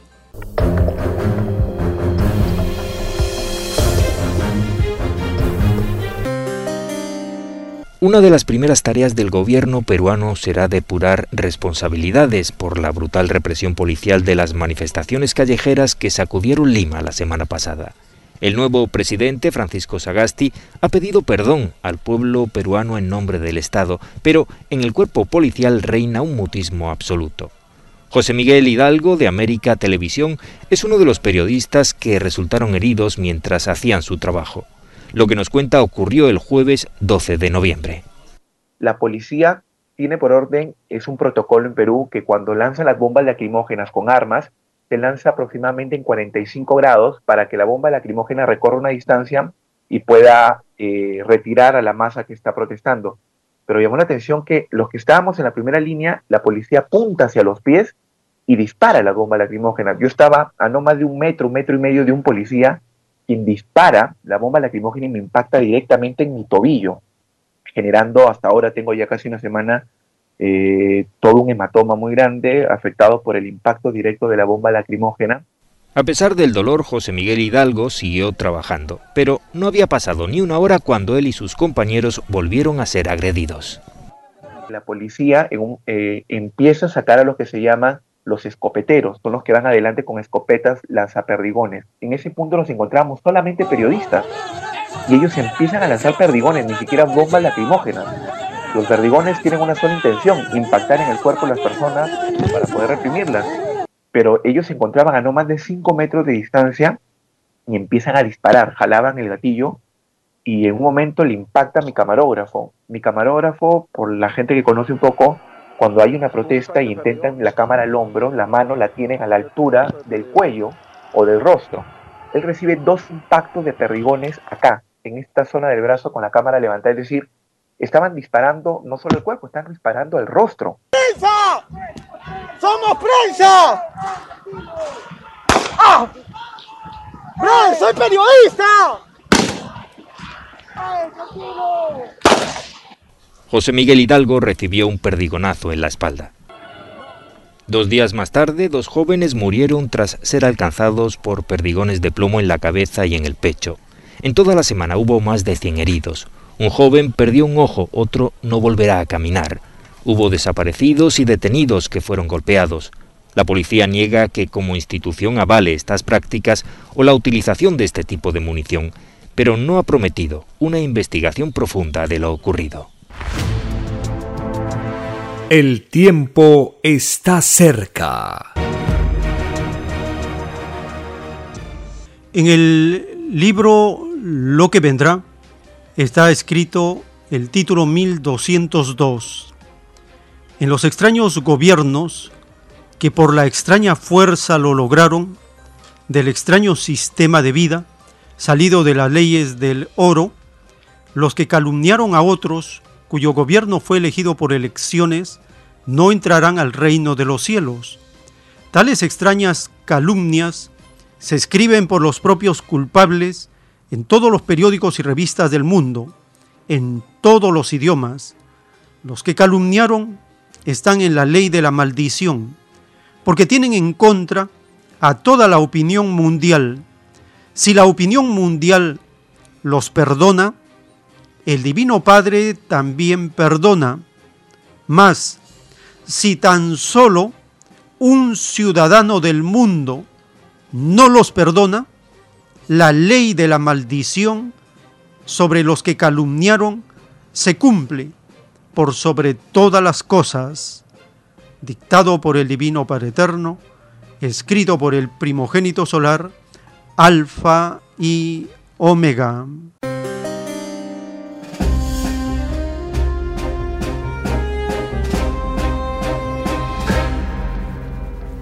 En el portal Ojo Público se publica un artículo, Inti y Brian, los sueños arrebatados por la violencia del Estado. El sábado 14 de noviembre, Jordán Inti Sotelo Camargo, de 24 años, y Jack Brian Pintado Sánchez, de 22 años, fueron asesinados a causa de la represión policial en la marcha nacional en contra de la usurpación del derechista Manuel Merino y el Congreso. En esta nota se informa de la personalidad del joven Inti. Cuando había una exposición en grupo, sus compañeros del instituto siempre le pedían a Inti que vaya primero. Sálvanos, pues, le decían sus amigos. En el salón donde estudiaba Inti, para ser guía oficial de turismo, todos sabían que era el más elocuente e informado, sobre todo cuando se trataba de política e historia del Perú. Cada vez que hablaba en público, con su voz delgada, los demás lo escuchaban con atención hasta que, sin darse cuenta, la clase ya había terminado. También en esta nota se menciona cómo a Inti le gustaba comer vegano y reciclar. Era un joven inquieto por los problemas de la política y la historia del Perú. Y por testimonio de familiares, él también tenía en su visión una nueva constitución para el Perú.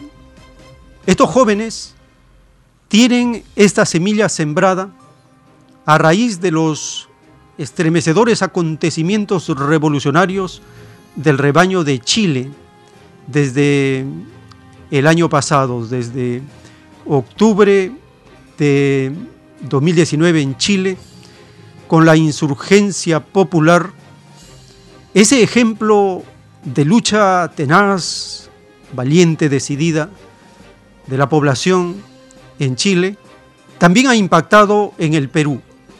Porque, ¿qué es el Perú? Es un espejo, es un calco del neoliberalismo del rebaño de Chile, impuesto en el Perú como un anexo del laboratorio del neoliberalismo mundial.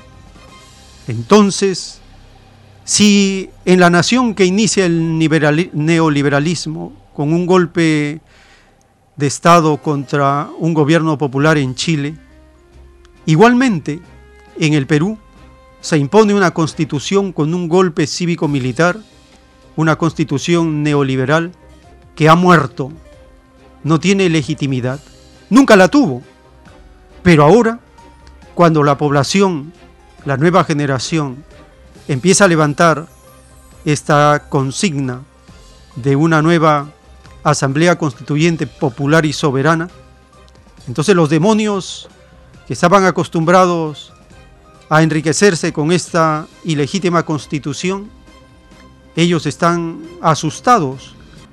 Recientemente el sociólogo Francisco Durán publica en su post, en su face, un artículo más de esta serie, Los dueños del país, el número 11, el artículo número 11, Los dueños del país, la confie y los golpes. Acaba de pronunciarse el domingo 15 de noviembre el directorio de la CONFIEP modificando su posición frente al gobierno de Merino, pasando ahora a afirmar que reiteradamente nos hemos pronunciado y advertido públicamente que un cambio drástico en la conducción de la nación no era lo más conveniente, escribió hipócritamente la CONFIEP. Hace menos de una semana afirmaron que el nuevo gobierno debía estabilizar la situación política y trabajar por el progreso y el desarrollo del Perú. La Cámara de Comercio de Lima, la Asociación de Exportadores y la Sociedad Nacional de Industrias también apoyaron, de modo que los gremios de grandes y medianos empresarios formales, que representan a una minoría empresarial privilegiada, le dieron luz verde a Merino y en Confiet quisieron aprovechar el cambio con el nombramiento de Patricia Teulet, gerente general de la Confiet, en el gabinete.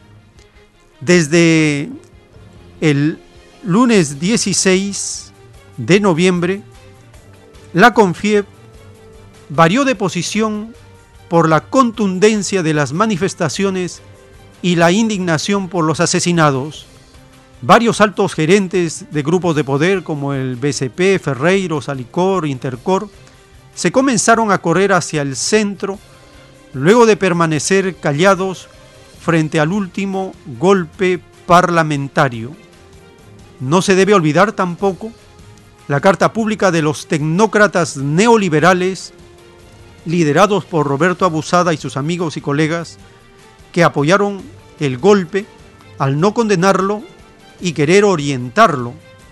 Abusada ha sido asesor de José Graña Miro Quesada, también director y accionista. Asimismo está ligado al Grupo El Comercio, donde es asesor económico y principal columnista. Graña Miro Quesada es uno de los empresarios más corruptos del país. El conglomerado El Comercio ha sido uno de los principales agitadores para crear un clima golpista con sus llamadas revelaciones convenientes, exageradas en sus programas dominicales. Ahora el comercio se ha puesto como la confiep de medio lado. De modo que se puede identificar a los tres pivotes de la élite económica que gobierna el país desde las sombras desde 1990 y que a veces como ahora se le sale fuera de control la situación política. Todos los presidentes han sido influenciados, controlados, financiados, es decir, capturados.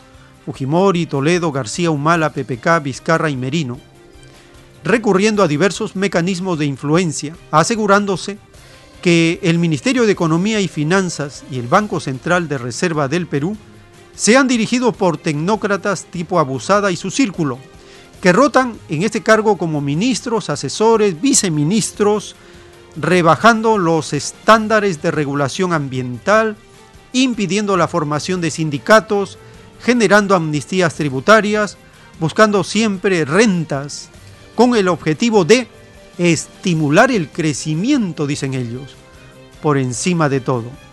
Estos tres pivotes son, uno, los grandes empresarios que agrupa la CONFIEP, el gremio de gremios liderado por los intereses extractivistas y financieros. 2. La tecnocracia neoliberal que rota entre grandes empresas, organismos internacionales y altos puestos de gobierno.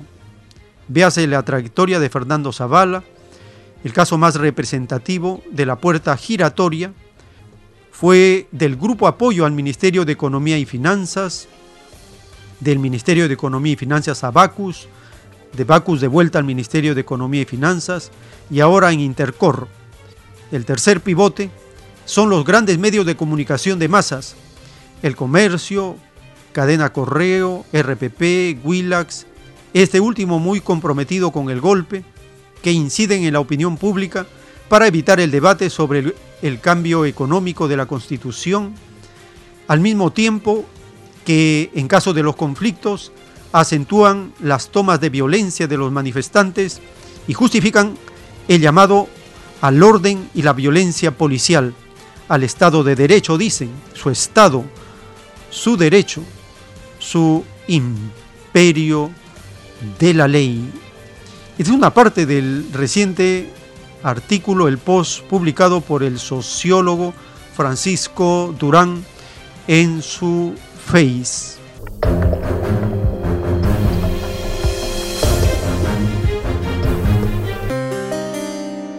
Y el actual gobernante neoliberal derechista preparado en el Banco Mundial y en organismos internacionales está recibiendo un certificado de confianza por estos pivotes, por estos organismos, estos conglomerados que se creen dueños del país, de la nación, del Estado, del gobierno, de la administración, de los recursos, se creen los dueños de todo, pero no son los dueños.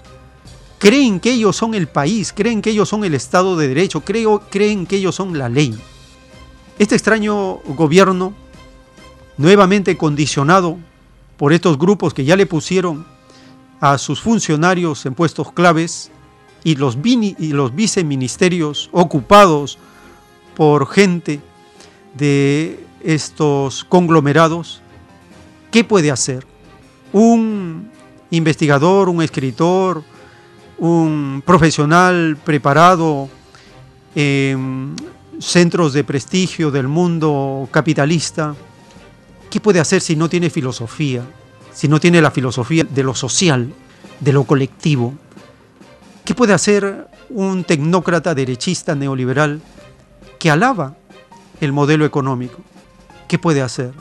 ¿Qué puede hacer un funcionario tecnócrata del Banco Mundial que recitó en su mensaje, después de autojuramentarse como nuevo mandatario, elegido por congresistas ilegítimos, no tienen la legitimidad de la población, 68 de ellos con procesos judiciales. ¿Qué puede hacer un gobernante que menciona párrafos del poeta comunista César Vallejo?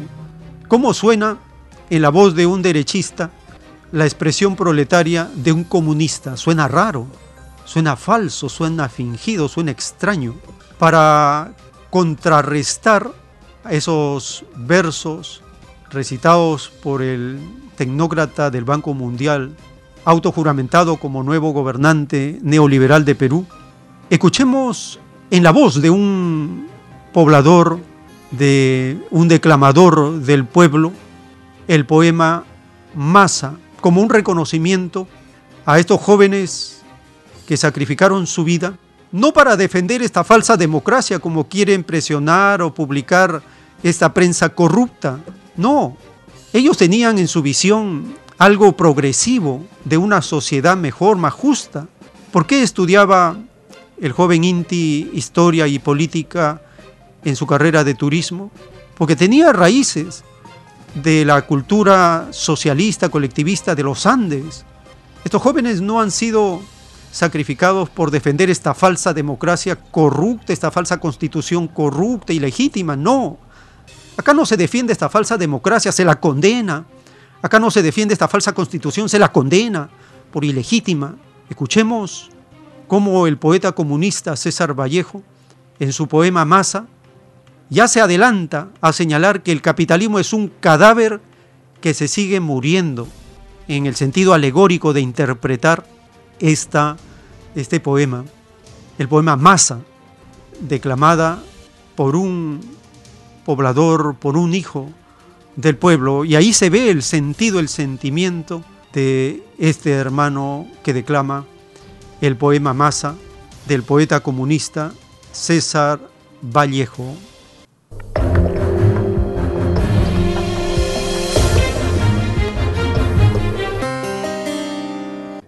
Al fin de la batalla y muerto el combatiente, vino hacia él un hombre y le dijo, no mueras, te amo tanto. Pero el cadáver, ay, siguió muriendo. Se le acercaron dos y repitiéronle, no nos dejes, valor, vuelve a la vida, vuelve a la vida. Pero el cadáver, ay, siguió muriendo. Acudieron a él veinte, cien, mil, quinientos mil clamando, tanto amor, tanto amor y no poder nada contra la muerte, contra la muerte, contra la muerte. Pero el cadáver, ay, siguió muriendo.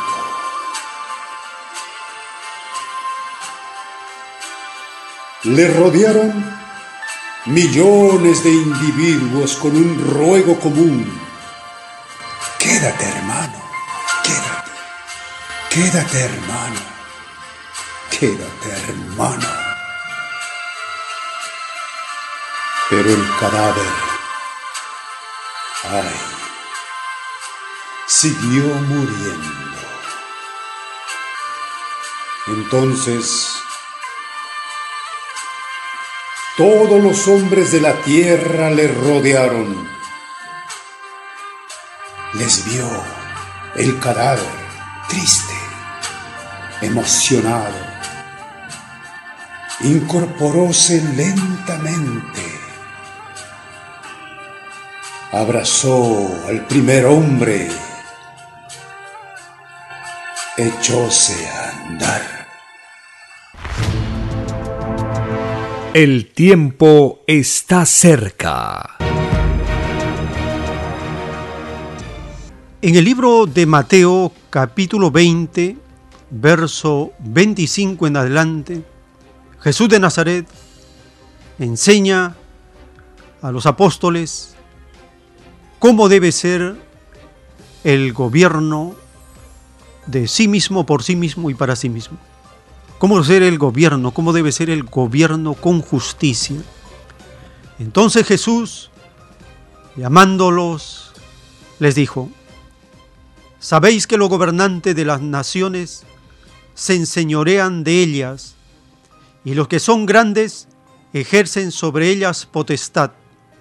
Mas entre vosotros no será así, sino que el que quiera hacerse grande entre vosotros, será vuestro servidor, y el que quiera ser el primero entre vosotros será vuestro siervo, como el Hijo del Hombre, no vino para ser servido, sino para servir y dar su vida en rescate por muchos. Libro de Mateo, capítulo 20, del verso 25 al verso 28.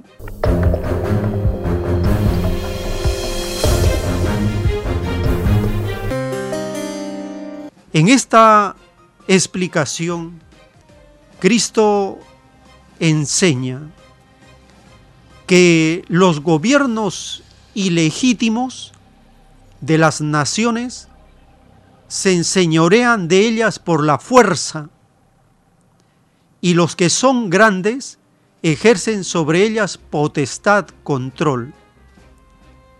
En el Perú, los actuales gobernantes actúan con las Fuerzas Armadas. Sin las Fuerzas Armadas no pueden gobernar. Si las Fuerzas Armadas le bajan el, el visto bueno, ese gobierno cae. Si las Fuerzas Armadas lo apoyan, puede permanecer. Si es ilegítimo, represión, fuerza. Pero quienes ejercen sobre las Fuerzas Armadas y el gobierno potestad, los grandes, los grupos de poder económico, la mafia de poder económico.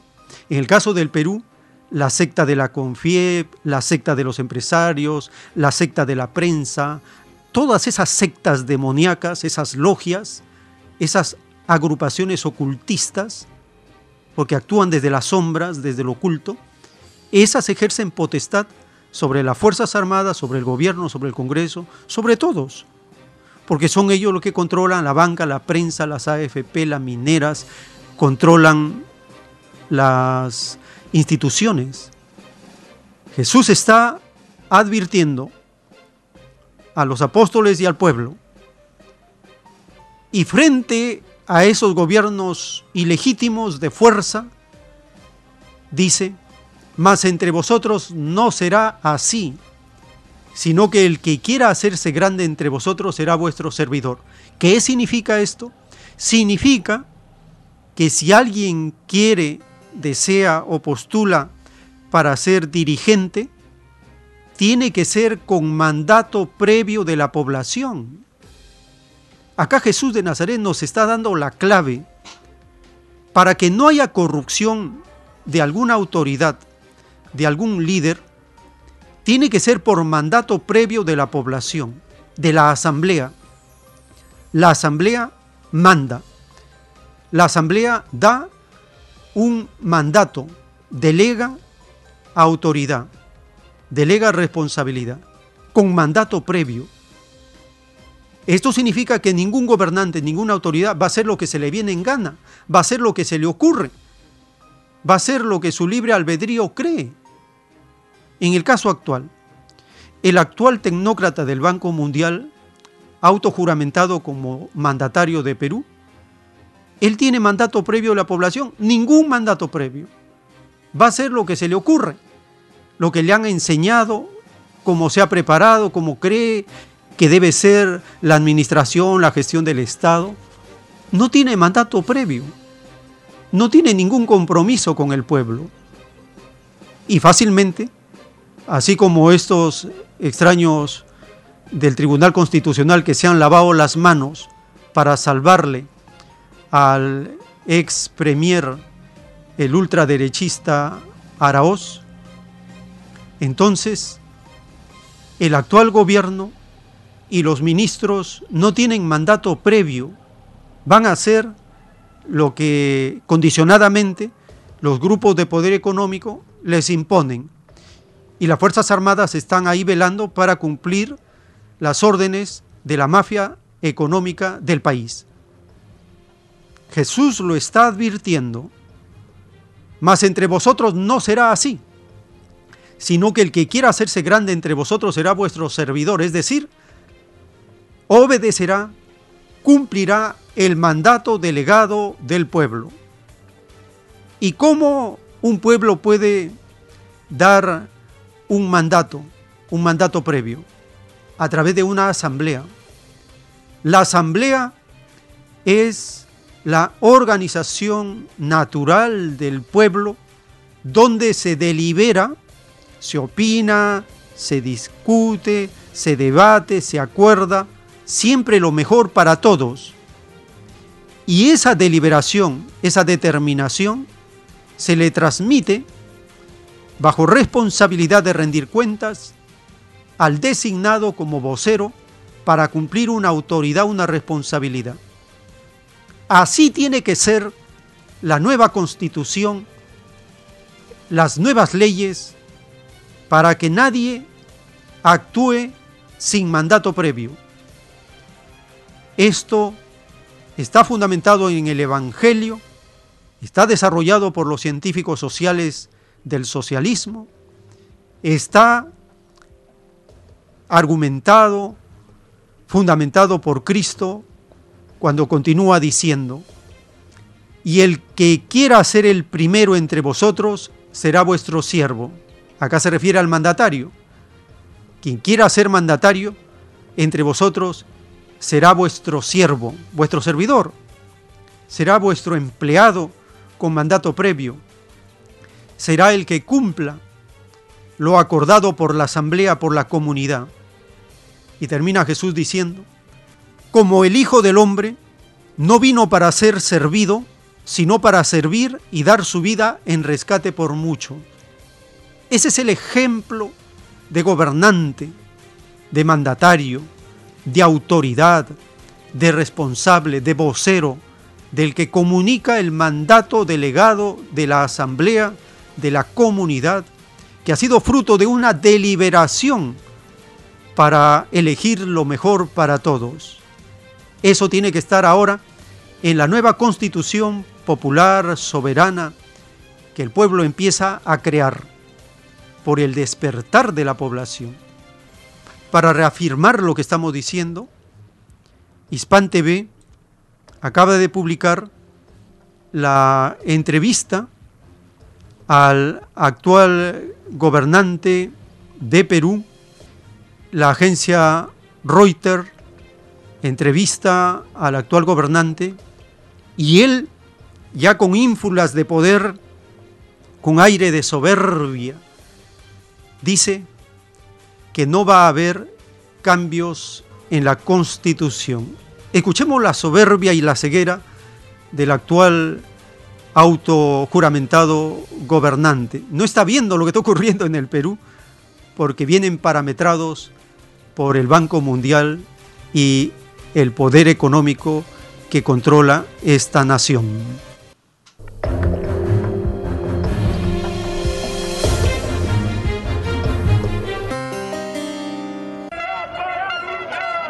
Estas imágenes pertenecen a manifestaciones populares del miércoles en Perú. Manifestaciones que siguen después del golpe de Estado parlamentario, según los denunciantes, contra el expresidente Martín Vizcarra y su sucesor Manuel Merino que terminó en su renuncia. Piden cambios fundamentales en el país, entre ellos cambio de la constitución por el nuevo gobierno interino que encabezará el Ejecutivo hasta julio. Sin embargo, Sagasti aseguró a la agencia Reuters que no es su prioridad. En este momento, plantear el tema adicional de una nueva constitución creemos que es una tarea que el próximo gobierno libremente elegido por la ciudadanía tome la decisión o no de plantear una reforma de la Constitución o una nueva Constitución. Sagasti, sin embargo, destacó que no verá con el ojo gordo a las muertes producidas durante las marchas nacionales contra el régimen de Manuel Merino, rechazando que haya impunidades no dejaremos impune de ninguna manera a aquellos que han cometido estos actos de, violencia y de violación de derechos humanos. Pero tampoco nos pasaremos al otro lado diciendo que toda la policía es así. No es así. Sagasti además rechazó interferir en las tareas del Poder Judicial luego de que Keiko Fujimori, líder de la oposición e hija del preso expresidente Alberto Fujimori, le pidiera que se pronuncie sobre un proceso que podría dejarla fuera de la carrera electoral, debido a estar bajo investigación por un caso de corrupción y la decisión de la justicia de suspender su partido Fuerza Popular por esta misma razón. Eso de intervenir desde el Ejecutivo en otra rama es más, más vinculado a gobiernos que han tenido una tradición un poco diferente, un poco distinta a la que tiene el gobierno actual. Las elecciones presidenciales y parlamentarias se realizarán el 11 de abril y la Oficina Nacional de Procesos Electorales ha oficializado la postulación de 24 partidos en la contienda. El 22 de diciembre es la fecha límite para presentar oficialmente a los postulantes y la difícil tarea de Sagasti va a ser garantizar que los comicios sean limpios, seguros y justos, después de que cuatro presidentes cayeran antes de que él en un periodo de cuatro años. Cristina Leiva con información de Ramín Bajizadeh, Hispan TV Noticias.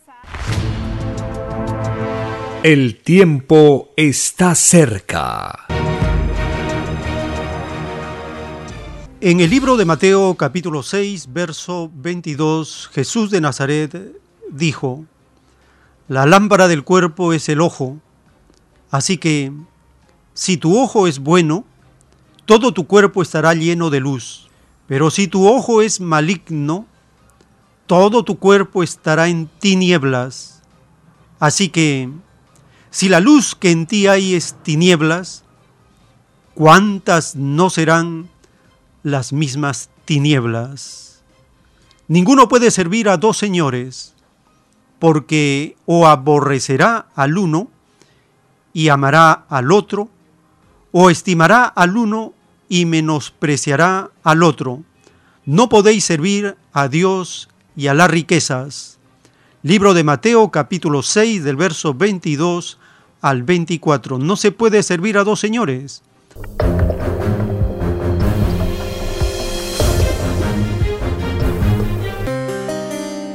O estás con la minoría o estás con la mayoría.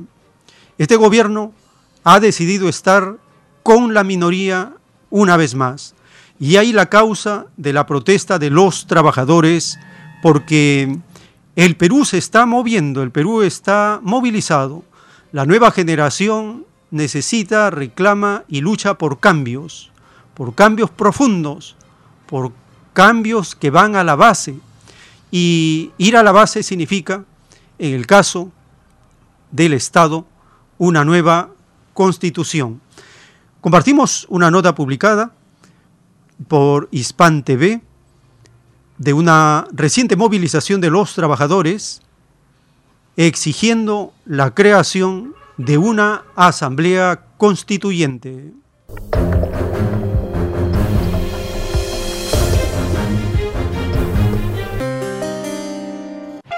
Por una nueva constitución ante la crisis política, ese fue el lema de la última movilización nacional convocada por la Confederación General de Trabajadores del Perú, CGTP, a un día de la juramentación como presidente de Francisco Sagasti.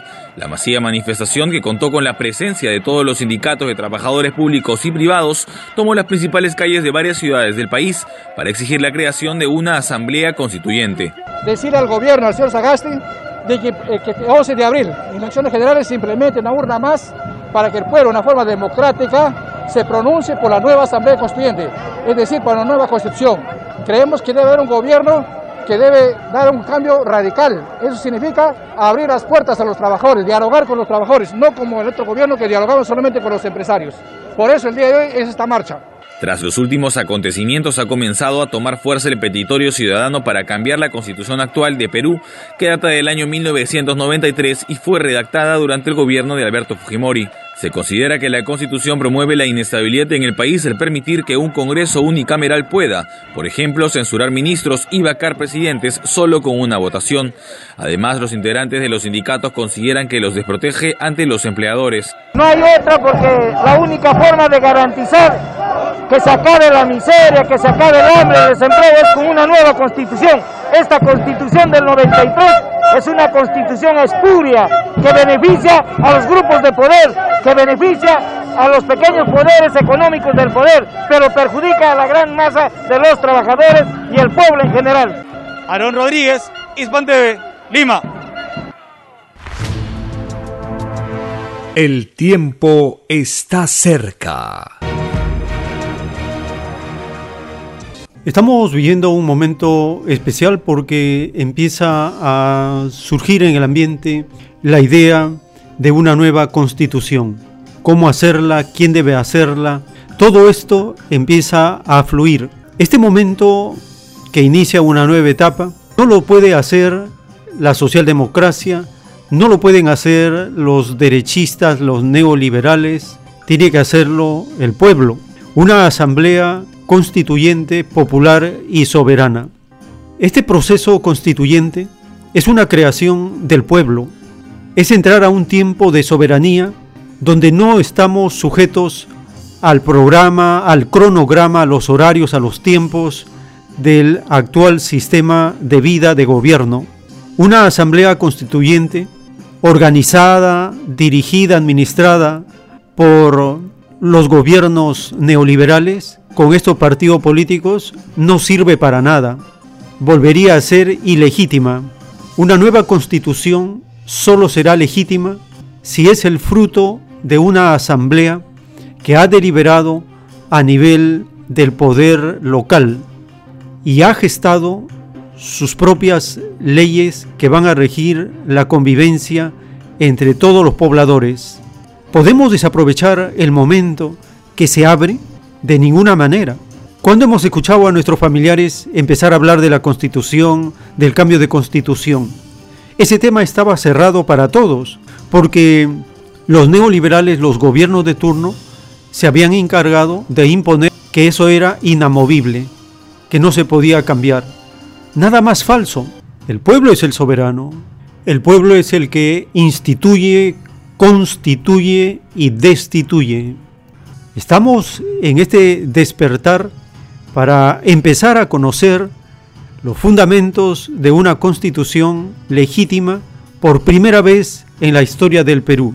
Todas las constituciones que existen, que han existido, son ilegítimas.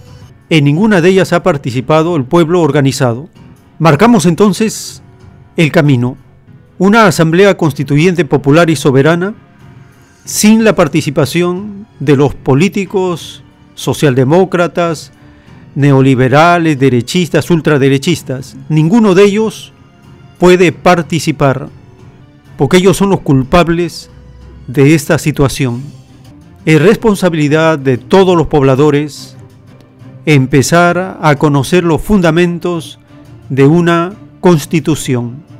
La doctrina del Cordero de Dios nos enseña a nadie se le ocurrió tomar como base el Evangelio para hacer una constitución. Y ese será el propósito de estos programas, lograr avanzar en el camino del pueblo para ejercer el poder con soberanía, tal como empiezan a moverse muchos pueblos en la patria planetaria.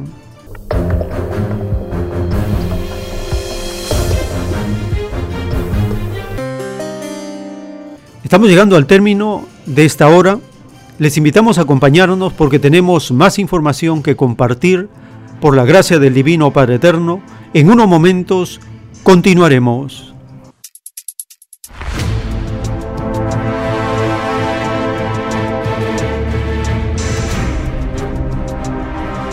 El tiempo está cerca.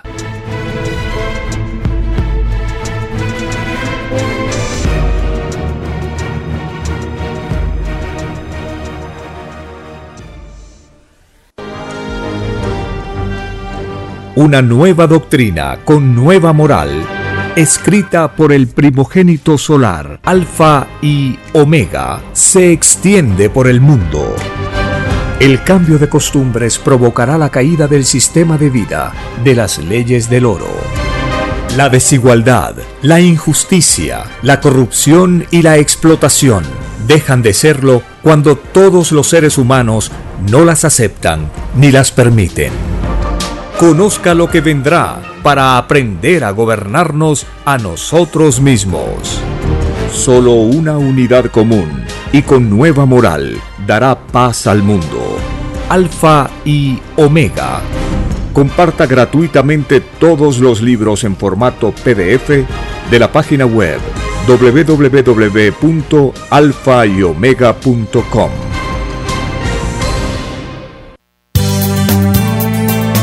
Radio Cielo. Una nueva era de la radio en el Perú. Programación de avanzada para todos. Es Radio Cielo. El mejor anhelo de tu vida. Es Radio Cielo. Sembrando amor Es Radio Cielo. Ahora, tu radio favorita, Cielo, llega a todo el mundo. Visítanos e interactúa con todos tus conductores de la variedad de programas que ofrece tu radio Cielo. Radio Cielo en la red. Ingresa a la www.radiocielo.com.pe y desde tu teléfono móvil, interactúa con nosotros. Radio Cielo, a la vanguardia de la tecnología. tecnología, cielo.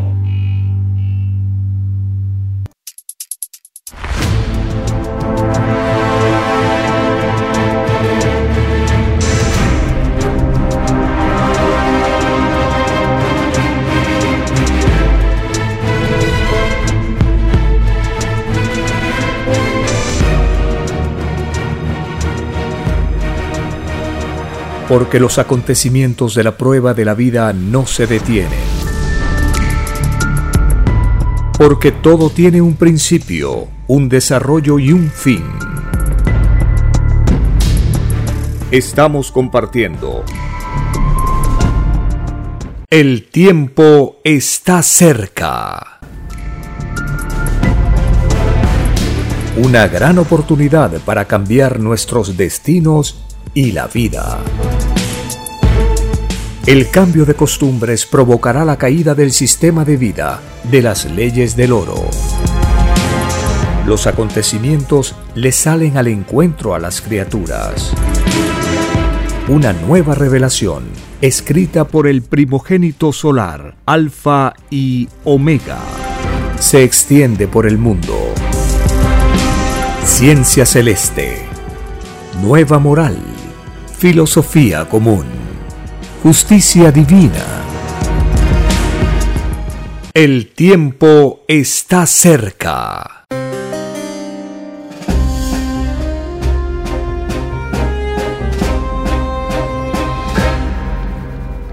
Gracias al Divino Padre Eterno estamos compartiendo estas informaciones que nos permiten recordar las enseñanzas de las Sagradas Escrituras cuando el Divino Jesús de Nazaret en el monte, habló de las bienaventuranzas a la multitud.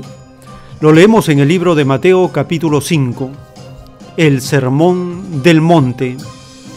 Viendo Jesús la multitud, subió al monte y sentándose, vinieron a él sus discípulos, y abriendo su boca les enseñaba diciendo, Bienaventurados los pobres de espíritu, porque de ellos es el reino de los cielos.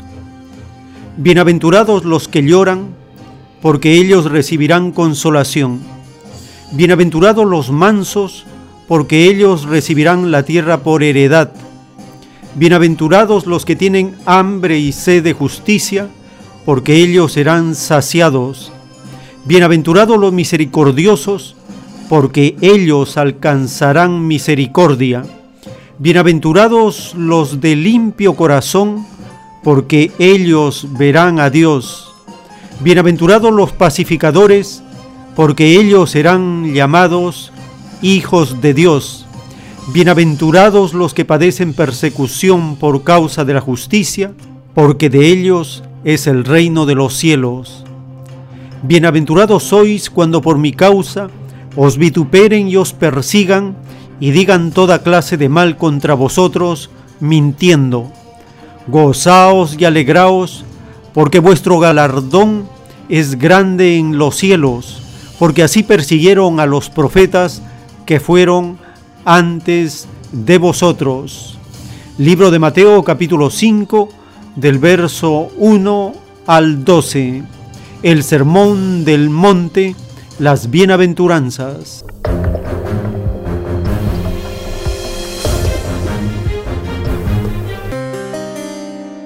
Las bienaventuranzas es el inicio, la presentación del plan divino para crear un sistema de vida, una organización entre los seres humanos basadas en las virtudes, basadas en el trabajo y la justicia.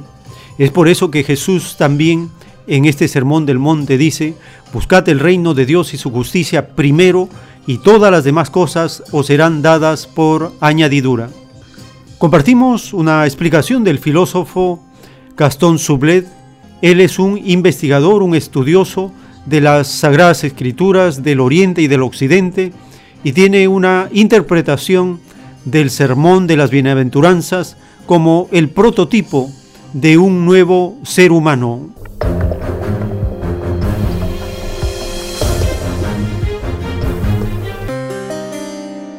Ahora, lo importante es eso primero, ¿no es cierto? ¿Qué ofreció Jesucristo? Ofreció el reino de Dios. Ahora, si ustedes se fijan bien, eh, ¿en qué se nota? Digamos, la espina dorsal de ese reino de Dios es un tipo de hombre que él lo describió en las bienaventuranzas. Ahora, si se llegara a crear ese tipo de hombre, como realmente existió cuando estaba vivo San Pablo, y, Pedro, y, Santiago, y los discípulos de estos, cuando estaban, ahí se dio, se alcanzó a, a dar ese tipo de hombre. ¿Por qué no siguió dándose? Porque si ustedes se fijan bien, de las bienaventuranzas, traten de imaginar qué mundo sigue, qué mundo se puede construir con ese tipo de hombre. Obviamente no se puede construir un imperio, no se puede construir un imperio, porque un imperio es, se necesita poder, y el poder está totalmente ausente en el ofrecimiento de Jesucristo. No hay poder. Entonces ahí está el problema. Por eso dije yo, el modelo de hombre propuesto por Jesucristo difícilmente lo puede asumir quien está en una empresa, en una civilizadora muy ambiciosa, de crear grandes ciudades, de llenar el, mundo de caminos, de hacer acueducto, de tener circo, de tener eh, filósofos, tener gran literatura, tener eh, senado, política, administración. Eh, eso, ese no es el mundo apropiado para el reino de Dios. Diría, hizo imposible el reino de Dios, esa es la verdad. La preeminencia del imperio o la supervivencia del imperio y su transformación después en el sacro imperio a pesar que le pusieron la palabra sacro, no fue sacro para nada, ¿no es cierto? Porque el emperador Carlomagno, pretendiendo convertir a los sajones, les declaró la guerra y mató decenas de miles sobre pretexto de evangelizarlo, pero eso les muestra a ustedes la distancia astronómica que hay eh, entre esa visión del cristianismo como la que pudo tener Carlomagno y la que ofreció Jesucristo.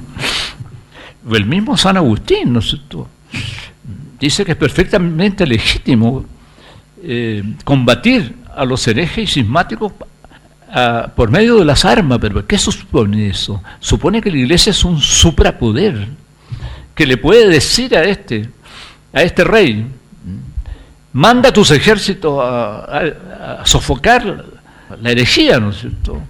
Que la iglesia tiene ese poder, que mande ejércitos a sofocar la herejía. Eso no tiene nada que ver con el Evangelio. El Evangelio no es así. En el Evangelio se dice, aquel que quiera ser el primero, que sea el último. Aquel que, sea, que quiere ser el, el líder entre ustedes, que sea el servidor de todos. Tú no puedes construir un imperio con las enseñanzas de Jesucristo. Las enseñanzas de Jesucristo son el antiimperio, son el antipoder. Entonces, claro, ahí hay que medir hay que darse cuenta, hay que tomar conciencia de la enorme distancia que hay entre el reino de Dios ofrecido por Jesucristo y lo que fue la Europa cristiana. El tiempo está cerca.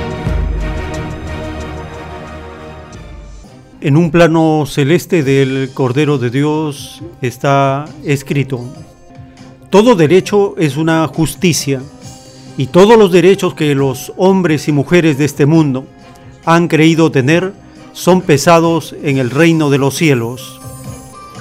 Todos tienen derechos por igual a la divina justicia. Materia y espíritu son iguales en derechos ante Dios. Nadie es menos ante el Creador, ni la materia ni el espíritu, porque un Padre que ha creado todo no menosprecia ni en lo más microscópico su divina obra. El derecho a nacer es uno de los primeros derechos y a todos por igual les concede el Padre. Y todo nacer de nuevo es un pedido del mismo Espíritu que acepta todas las consecuencias de la vida. Cada acto de vosotros es un derecho hecho en promesa al Creador, y cada virtud de vuestro pensar posee un derecho por derecho filosófico porque nadie es desheredado en sus derechos. Vuestro espíritu tiene el mismo derecho que vuestras virtudes, porque poseéis un libre albedrío que puede que los libres albedríos de vuestras virtudes escojan.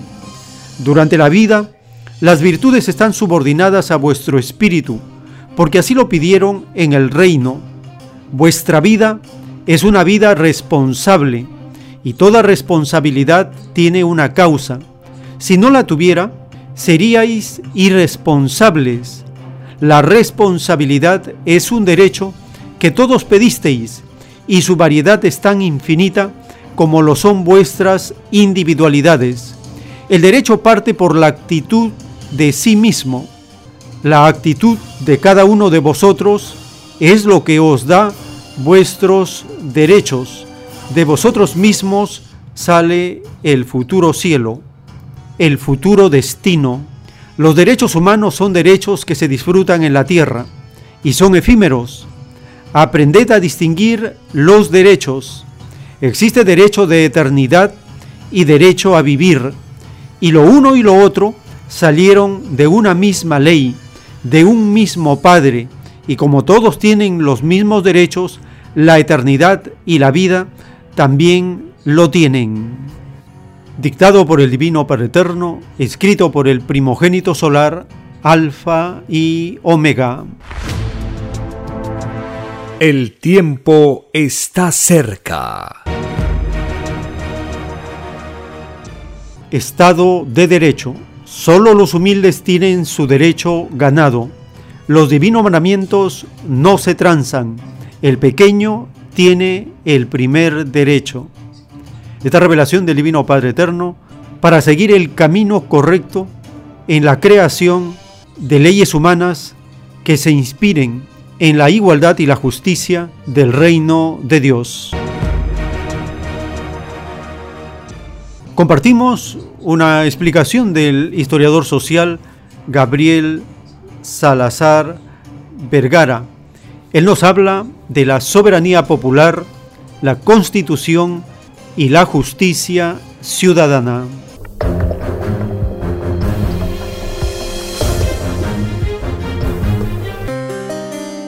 Estamos sin duda viviendo lo que los historiadores llamaríamos una coyuntura constituyente, es decir, un periodo histórico en que la ciudadanía ha sentido necesario producir un cambio profundo en la constitución, cambiar la constitución, establecer otra constitución nueva, y eso significa un cambio radical del Estado, el sistema político, el sistema de dominación.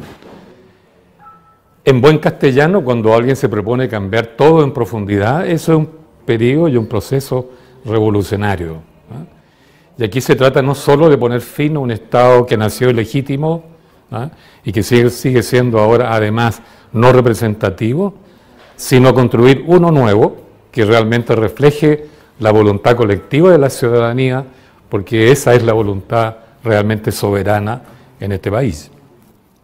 Pero yo diría, para redondar un poco la idea, que no se trata solo de que nos reunamos los ciudadanos sin conducción ni pastoreo de los políticos para dictar una nueva constitución, sino también para juzgar aquellas instituciones, aquellas clases sociales o aquellas instancias que no han sido juzgadas.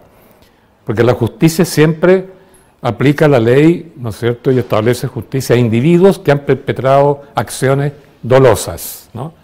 Pero la justicia institucional no juzga ni condena a instituciones. Y eso es lo que falta en Chile. Hay que juzgar y hay que condenar a aquellas instituciones que han perpetrado crímenes históricos ¿eh? violentos como el que hicieron los militares, otro lento y de larga duración como lo que han perpetrado los políticos en este país. Se trata no solo de una nueva constitución, de juzgar también a las instituciones culpables. ¿no? Porque aquí hace falta juzgar a los militares como institución, no solo a Contreras, qué sé yo, uno que otro militar que perpetró crimen individualmente.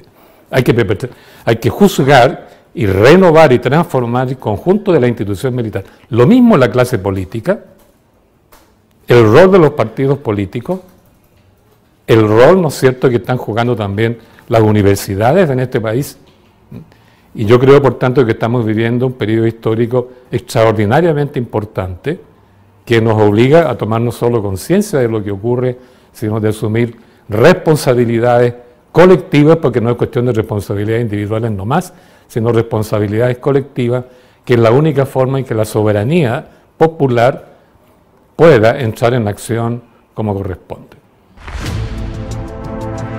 El tiempo está cerca. En el libro Lo que vendrá está escrito el título 104.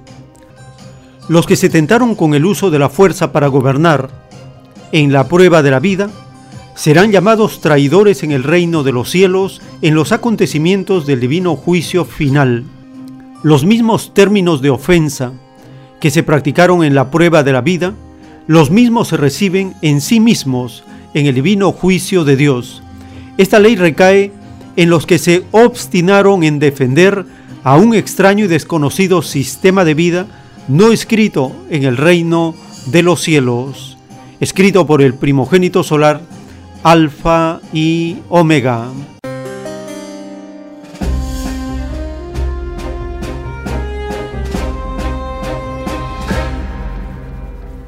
Es característico en todos los gobiernos neoliberales capitalistas socialdemócratas utilizar el uso de la fuerza para gobernar. Compartimos una nota publicada a raíz de las protestas en Chile pidiendo la renuncia del dictador Piñera y de los abusos del uso de la fuerza por parte de los militares.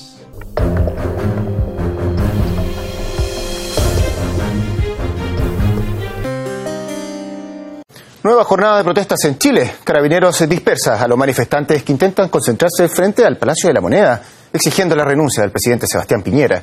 Se trata de la segunda convocatoria de esta semana tras las masivas manifestaciones del miércoles. Entre otras demandas, los manifestantes condenan el uso excesivo de la fuerza policial.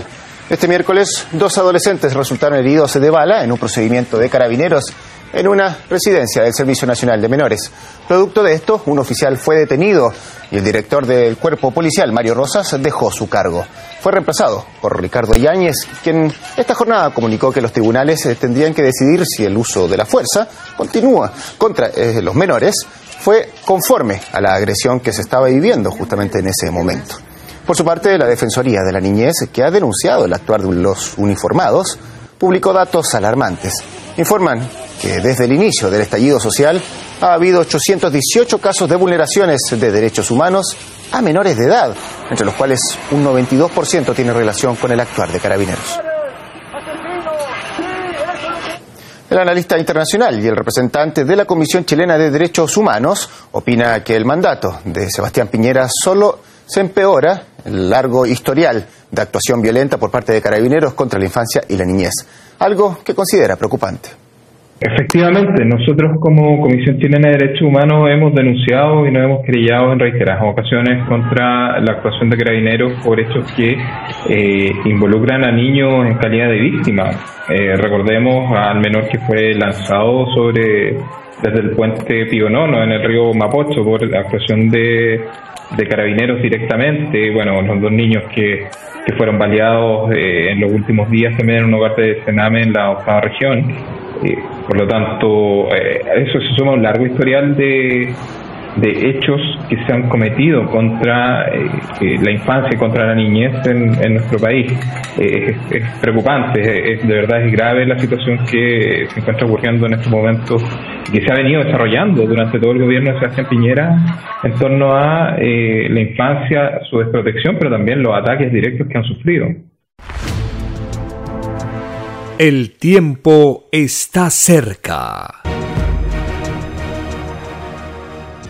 En los rollos de la justicia del Cordero de Dios está escrito, en toda patria hay vende patrias. En tu rebaño los tales están en el llamado Congreso, pobres de ellos. Más les valdría no haber seguido los dictados del demonio mayor del oro, este Congreso de demonios explotadores y engañadores tienen sus horas contadas, porque se les cumplió el tiempo de prueba. Ahora cosecharán lo que sembraron, dolor, miseria, división, escándalos, engaños, hipocresía, traición, asesinatos. Con la misma vara con que midieron a otros, así serán ellos medidos. Así como dividieron a otros, así serán ellos divididos entre la luz y las tinieblas. De verdad os digo, falsos guías de pueblos, que sobre vosotros caerá hasta la última gota de sangre que fue derramada por vuestra culpa. Hipócritas, malditos políticos, engañadores del pueblo, maldecidos seréis por toda generación. Más os valdría no haber gobernado dividiendo a mis hijos. Solo Satanás divide y se divide a sí mismo. Vuestro fruto es el desconcierto, la tragedia, la guerra civil, porque servís a dos señores, a dos filosofías, y no se puede servir a dos señores, porque os dividís y dividís a otros. Ningún espíritu dividido entrará al reino de los cielos. Servisteis al engaño y creísteis servir a Dios. Os hicisteis llamar cristianos y jamás nunca gobernasteis por las escrituras. ¿En qué quedó vuestra promesa hecha en el reino de que lo del Padre estaba por sobre todas las cosas? Hipócritas, por el oro os condenasteis. Maldita derecha, malditos privilegiados por vosotros el mundo padece hambre e injusticia, porque servís al Señor del privilegio, mas no quedará ninguno. Sois los árboles filosóficos que no plantó el Divino Padre, y de raíz seréis arrancados del mundo de los justos. Justicia revelada del Divino Padre, escrita por el primogénito solar, Alfa y Omega.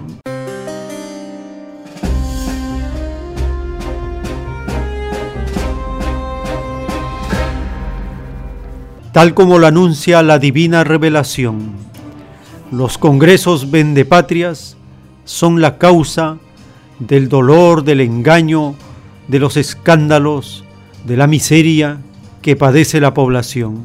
Pero hay despertar en las naciones es el caso de Guatemala. La población protesta por las extrañas leyes que atentan contra el presupuesto de la nación. Los sucesos vividos en el Perú han tenido repercusión en las naciones. En Chile se pide la renuncia del dictador Piñera. En Guatemala también piden la renuncia del gobernante de turno.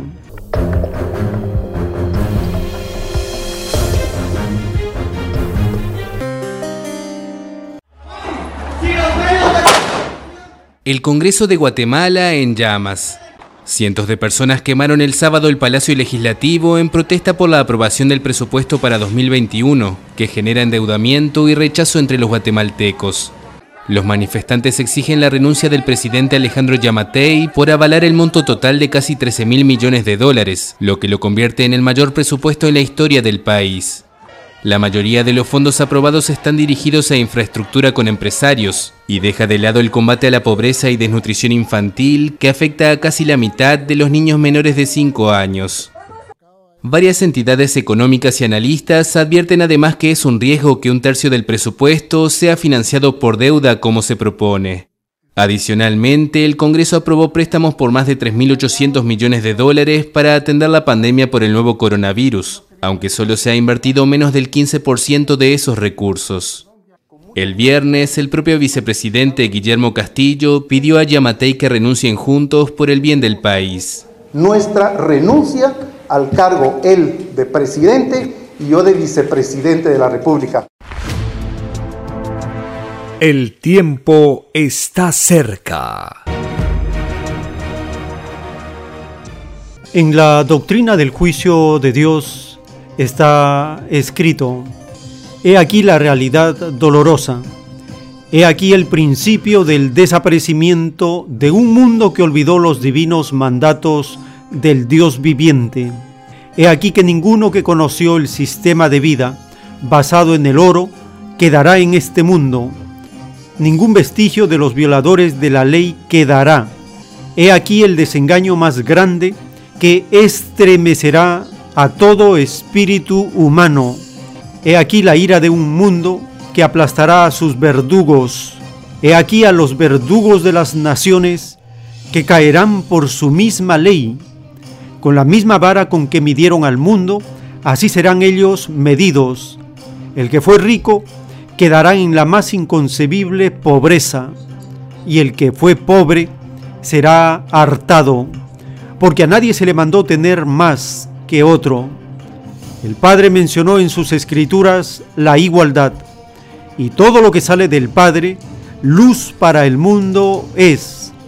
De verdad os digo que todo el que luchó contra la igualdad del Padre, contra sí mismo luchó, porque las mismas ideas que generó su mente son las que lo juzgarán. Toda idea que genera toda mente no muere jamás. Esta viaja al infinito, en la eternidad del tiempo, madura, hasta llegar a ser un colosal planeta. Escrito por el primogénito solar, Alfa y Omega.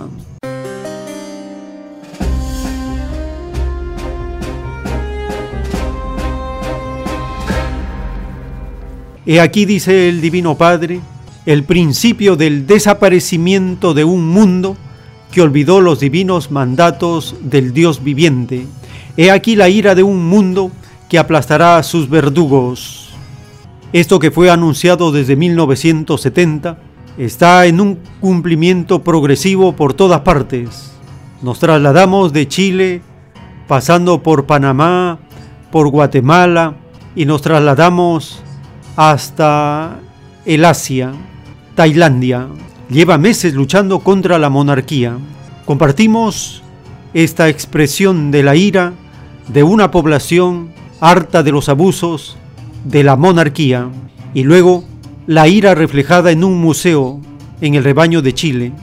Los creadores del arte popular, del arte liberador, del arte contestatario, expresaron en las calles, en las paredes, en los muros, estos meses de insurrección social, inmediatamente el gobierno fascista de Piñera ordenó borrar toda huella de arte popular, pero ha sido rescatado y ahora está en un museo para ser visitado y conocer el Museo del Estallido Social. Allí se expone la furia y la esperanza del pueblo de Chile. Escuchemos esta breve nota de Tailandia y luego del rebaño del sur.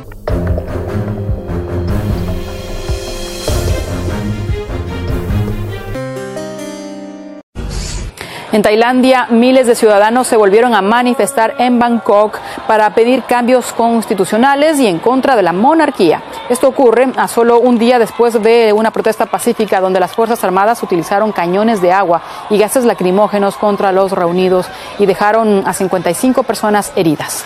Cabe destacar que el conjunto de protestas masivas contra las autoridades y el actual sistema parlamentario vienen desarrollándose desde julio. El tiempo está cerca.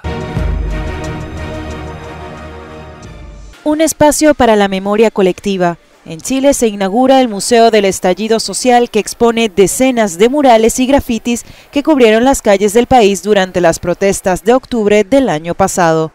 Un potente movimiento cultural que se abrió paso para servir de vitrina de las demandas de los chilenos. El traer esta imaginería desde el espacio público a este lugar nos permite que todos estos intentos por borrar lo que está expresado en las calles quede ciertamente perpetuado o por lo menos expuesto a más largo plazo en este espacio. Las manifestaciones dejaron decenas de muertos y miles de heridos. Los artistas denunciaron a través de su arte el abuso del poder de la policía y la clase política. Que se nota cómo la gente ha acumulado durante mucho, mucho, mucho tiempo un descontento transversal que tiene que ver con no solo pedir una cosa, sino que notar que nuestras expresiones artísticas han todas mutado hacia allá, han todas mutado hacia la protesta, han todas mutado hacia graficar las cosas que nos duelen. A un año de las protestas, Chile ahora redacta su nueva constitución tras celebrar un masivo plebiscito. Una página en blanco para el futuro. Sin embargo, el dolor y la ira contra las grandes desigualdades del país están aquí en multicolor.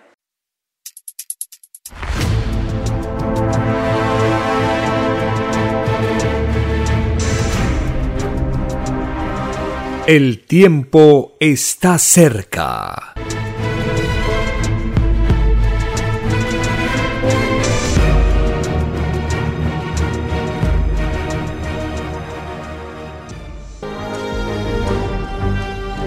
Una nueva doctrina con nueva moral, escrita por el primogénito solar, Alfa y Omega, se extiende por el mundo. El cambio de costumbres provocará la caída del sistema de vida, de las leyes del oro. La desigualdad, la injusticia, la corrupción y la explotación dejan de serlo cuando todos los seres humanos no las aceptan ni las permiten. Conozca lo que vendrá para aprender a gobernarnos a nosotros mismos. Solo una unidad común y con nueva moral dará paz al mundo. Alfa y Omega. Comparta gratuitamente todos los libros en formato PDF de la página web www.alfayomega.com.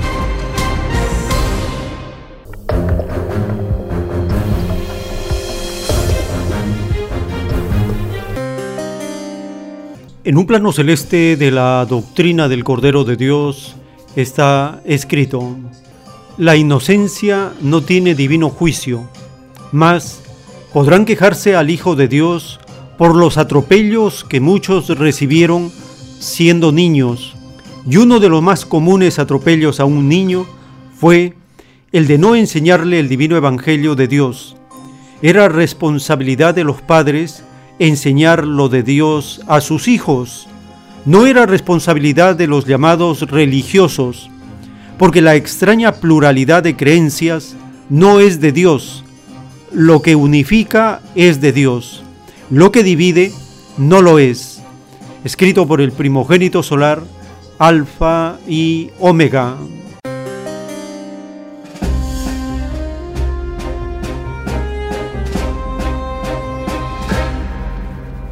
El atropello a los niños, uno de los más comunes, no enseñarles el divino evangelio de Dios. Es responsabilidad de los padres, no es responsabilidad de los llamados religiosos. Es común que en todas las naciones capitalistas exista todo tipo de atropellos contra los niños. En cambio, en las naciones socialistas, por la propia psicología de lo colectivo, la defensa de los niños y de los adultos mayores es la prioridad. Es el caso de Cuba socialista. A raíz del Día Internacional del Niño, el sistema informativo de la televisión cubana publica una nota que menciona los derechos de los niños en Cuba.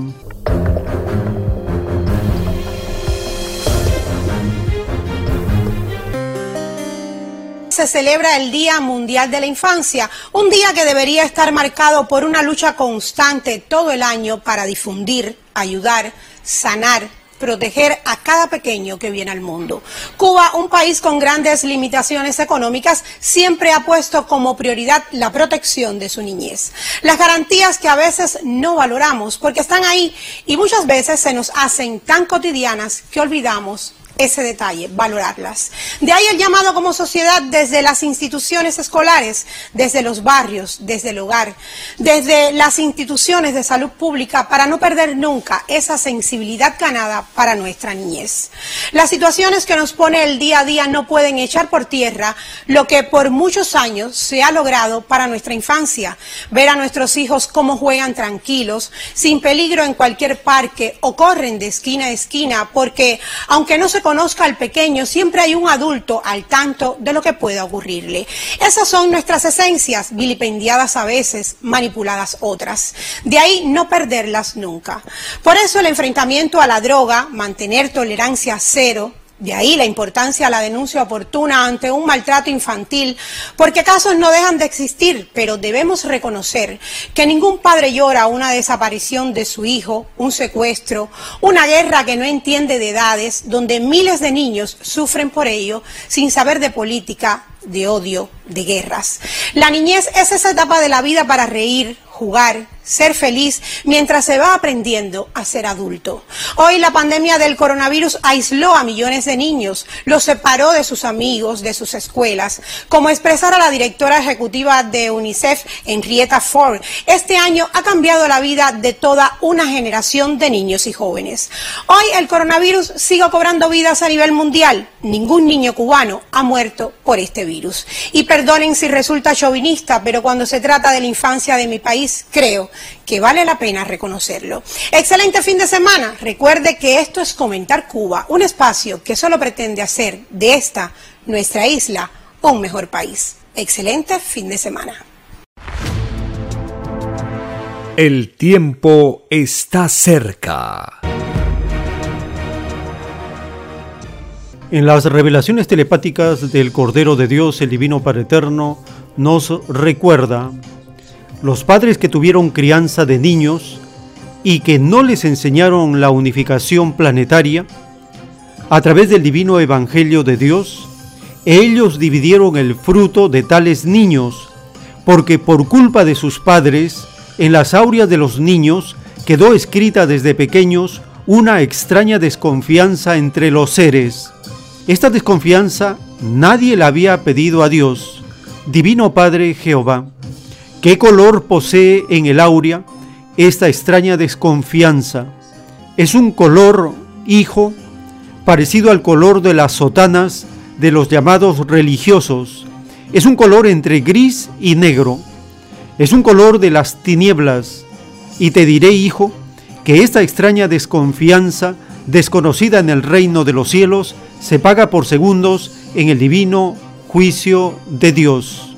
Por cada segundo, los padres que no enseñaron la unificación planetaria a sus hijos deben vivir una existencia en futuros mundos de la desconfianza. Conversaciones telepáticas del Padre Eterno con el primogénito solar, Alfa y Omega.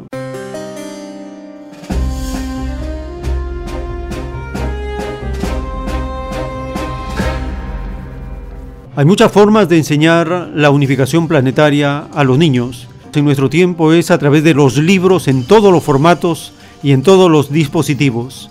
Compartimos una nota publicada por el canal de la televisión china referida a la Feria Internacional del Libro Infantil de China. Allí se presentan libros digitales para los más pequeños.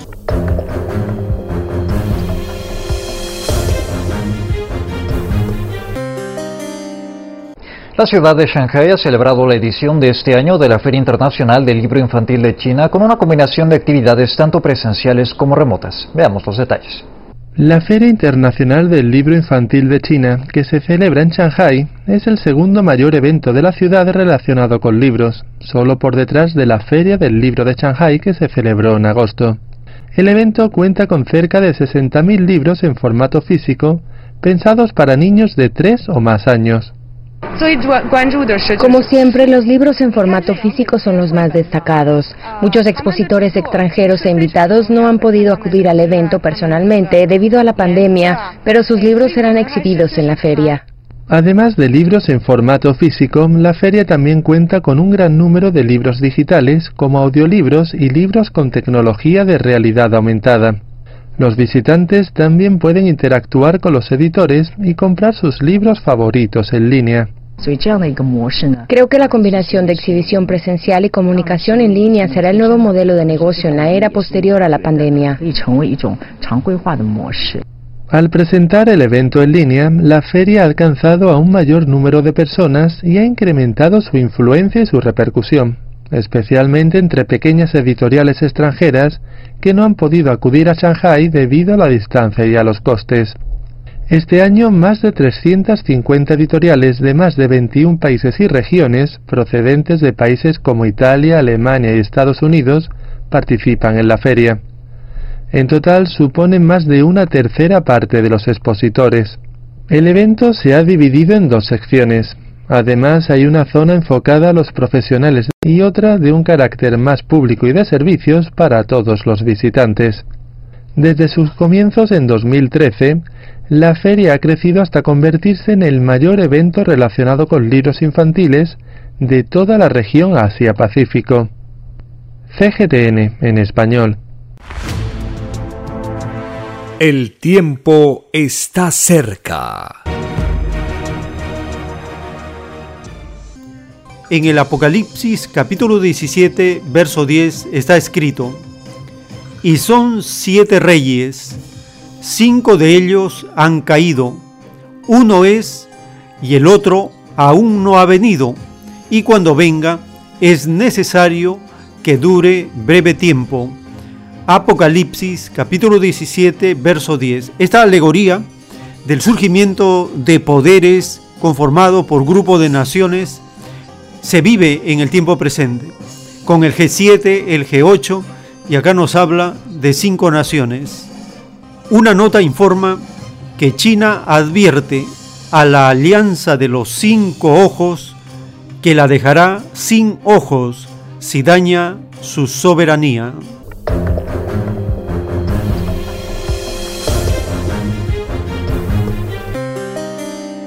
Desde Pekín advierten a la Alianza de los Cinco Ojos, una unión de inteligencia de Estados Unidos, Canadá, Nueva Zelanda, Australia y Reino Unido, que no dañe la soberanía china, su seguridad o intereses.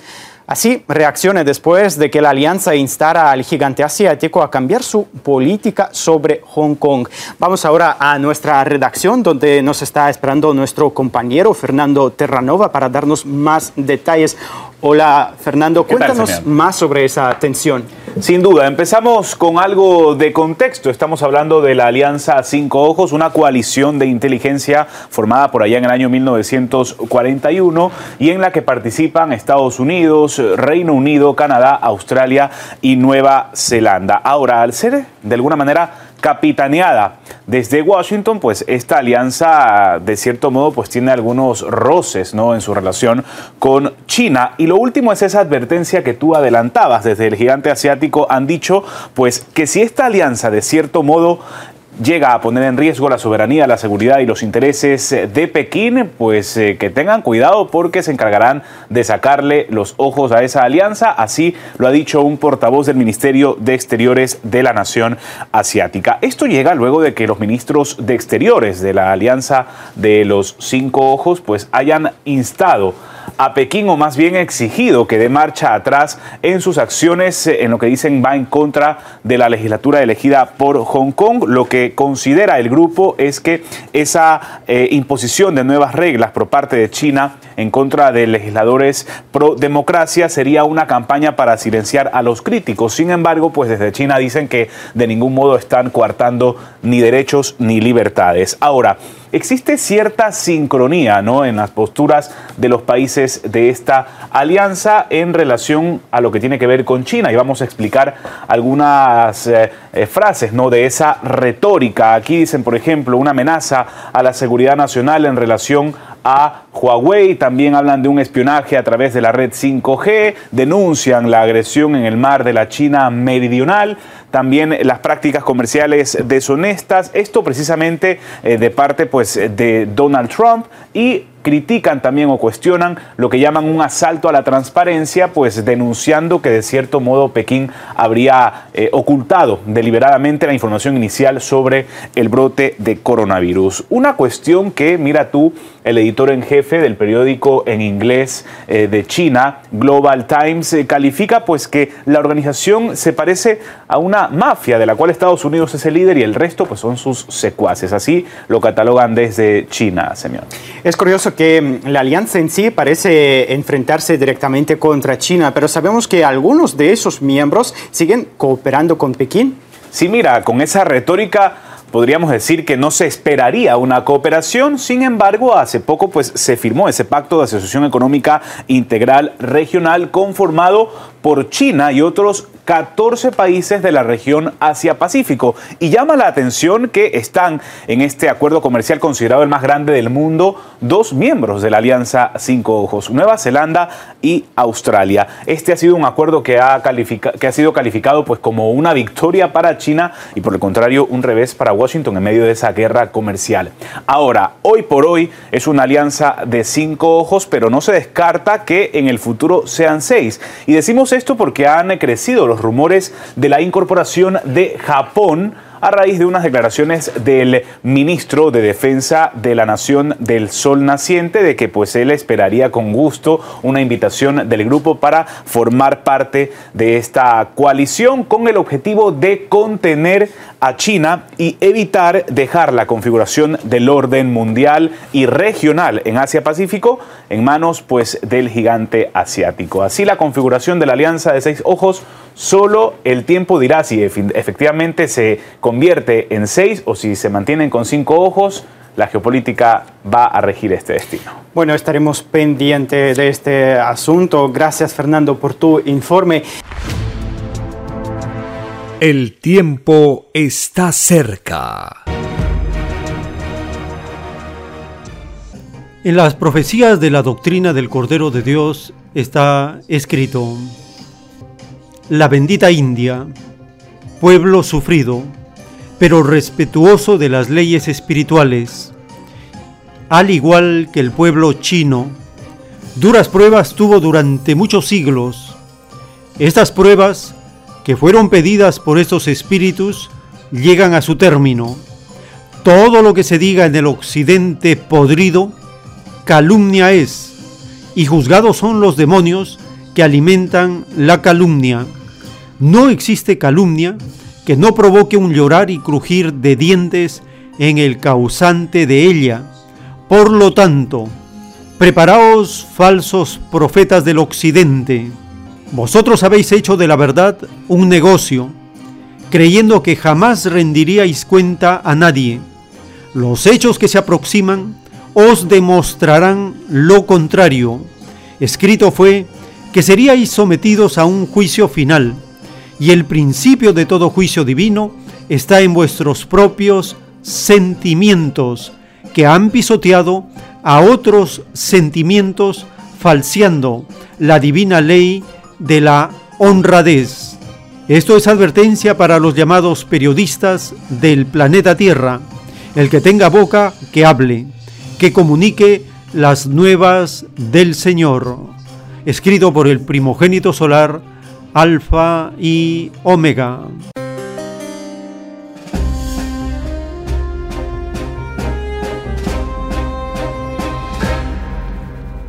Todo lo que diga el occidente podrido, calumnia es.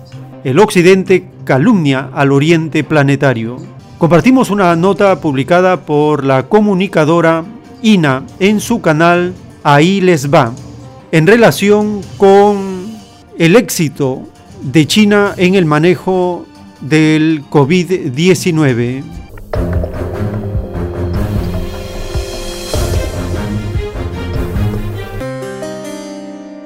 Aproximadamente un año de que surgieran los primeros casos de COVID-19 y mientras la segunda ola golpea en Europa y comienza a hacerlo en América, China es hoy uno de los pocos países que logró domar casi por completo la pandemia. Y no solo eso, probablemente también sea la nación donde la nueva normalidad más se parece a la vieja normalidad. Una realidad que genera acalorados debates de tinte político, suspicacias y hasta teorías conspiratorias, pero que analizada en frío no tiene mucho de inexplicable o sorprendente. De todo esto vamos a hablar en este video. Ahí les va. Un vistazo rápido a las curvas de contagios o muertes en meses recientes basta para ver que el caso chino es prácticamente único. En Europa el coronavirus golpea con igual fuerza o mayor que hace seis meses. En América Latina el impacto no es tan pronunciado, pero se empieza a observar también un aumento y lamentablemente no hay que olvidar que la primera ola también golpeó primero al viejo continente antes de hacerse sentir en el nuevo. Incluso si comparamos China con otros países asiáticos que también lograron extinguir exitosamente la pandemia allá por abril, como Corea del Sur o Japón, ahora allí también se observan picos que podrían derivar en una segunda ola.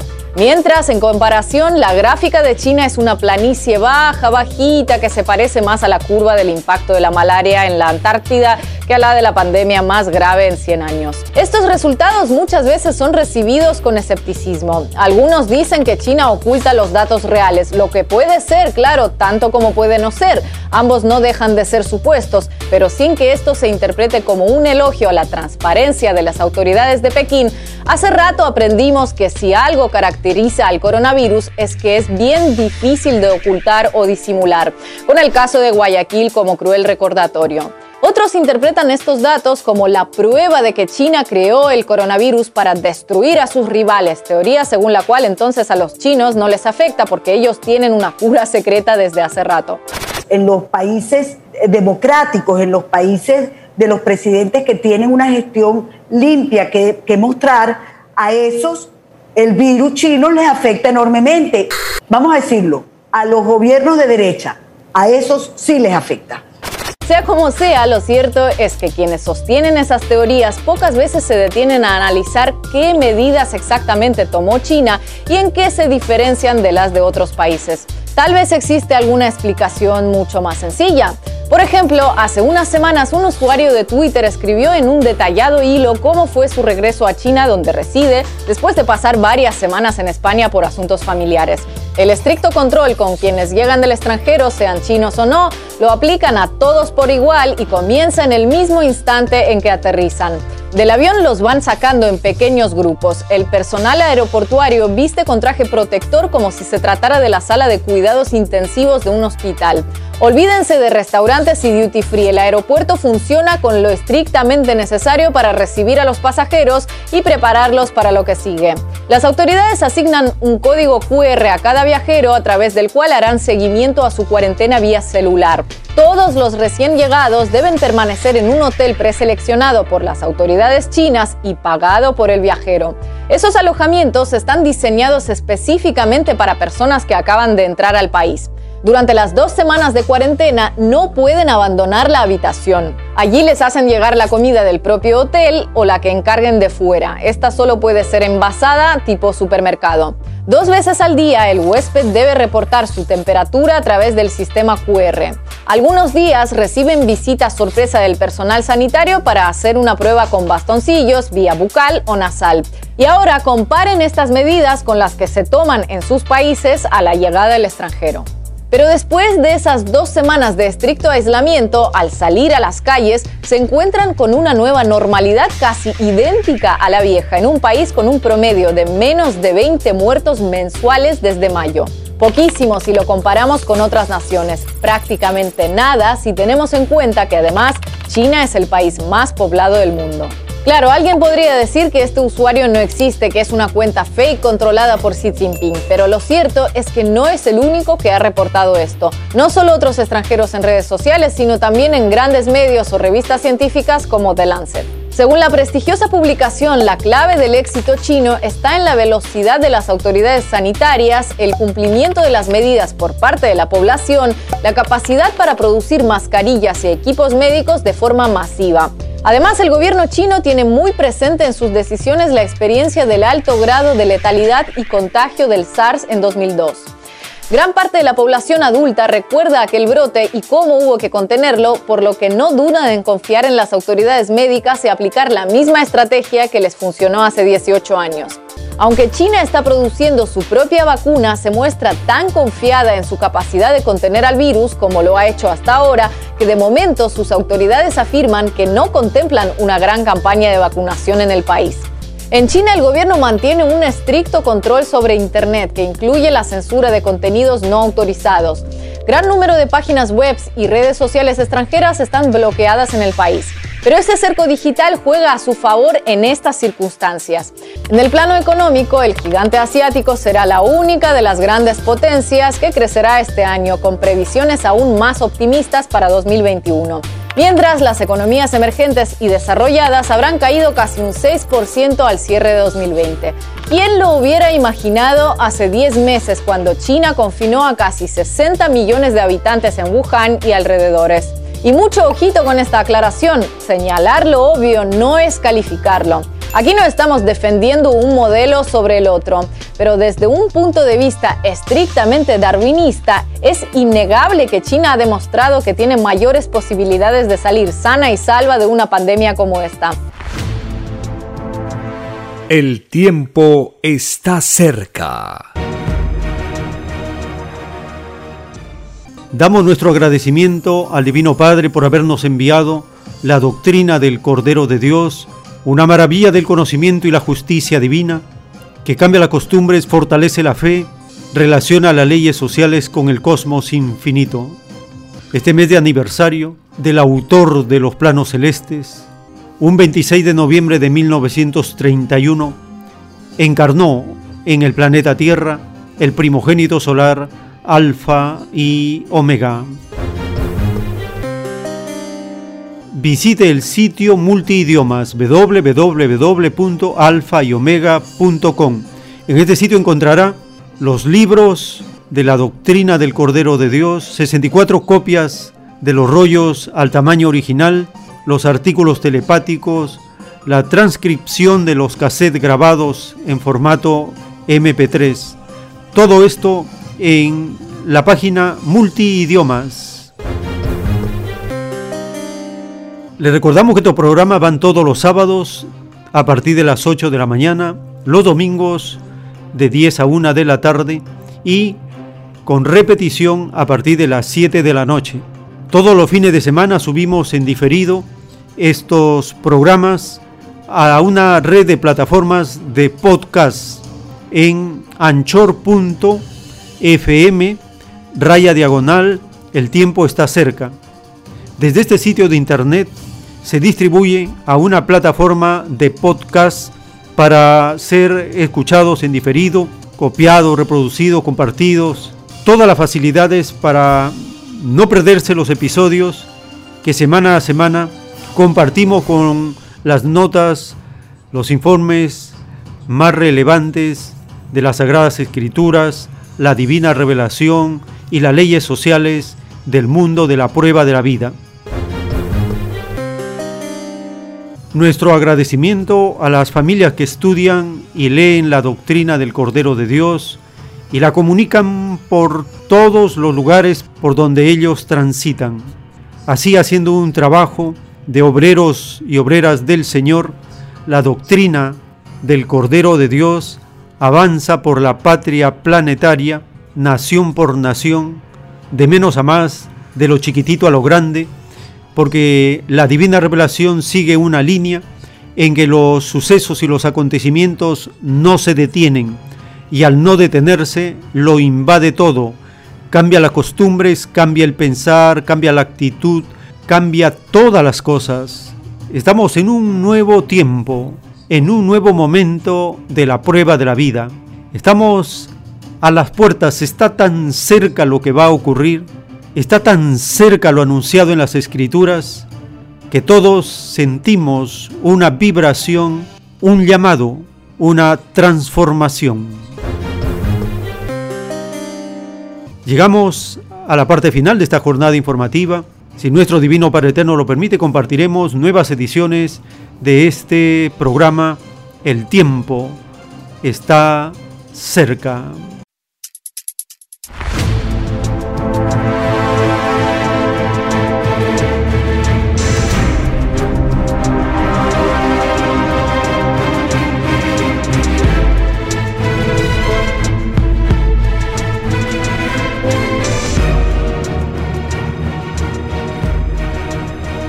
Porque la vida en desarrollo no se detiene en ningún instante.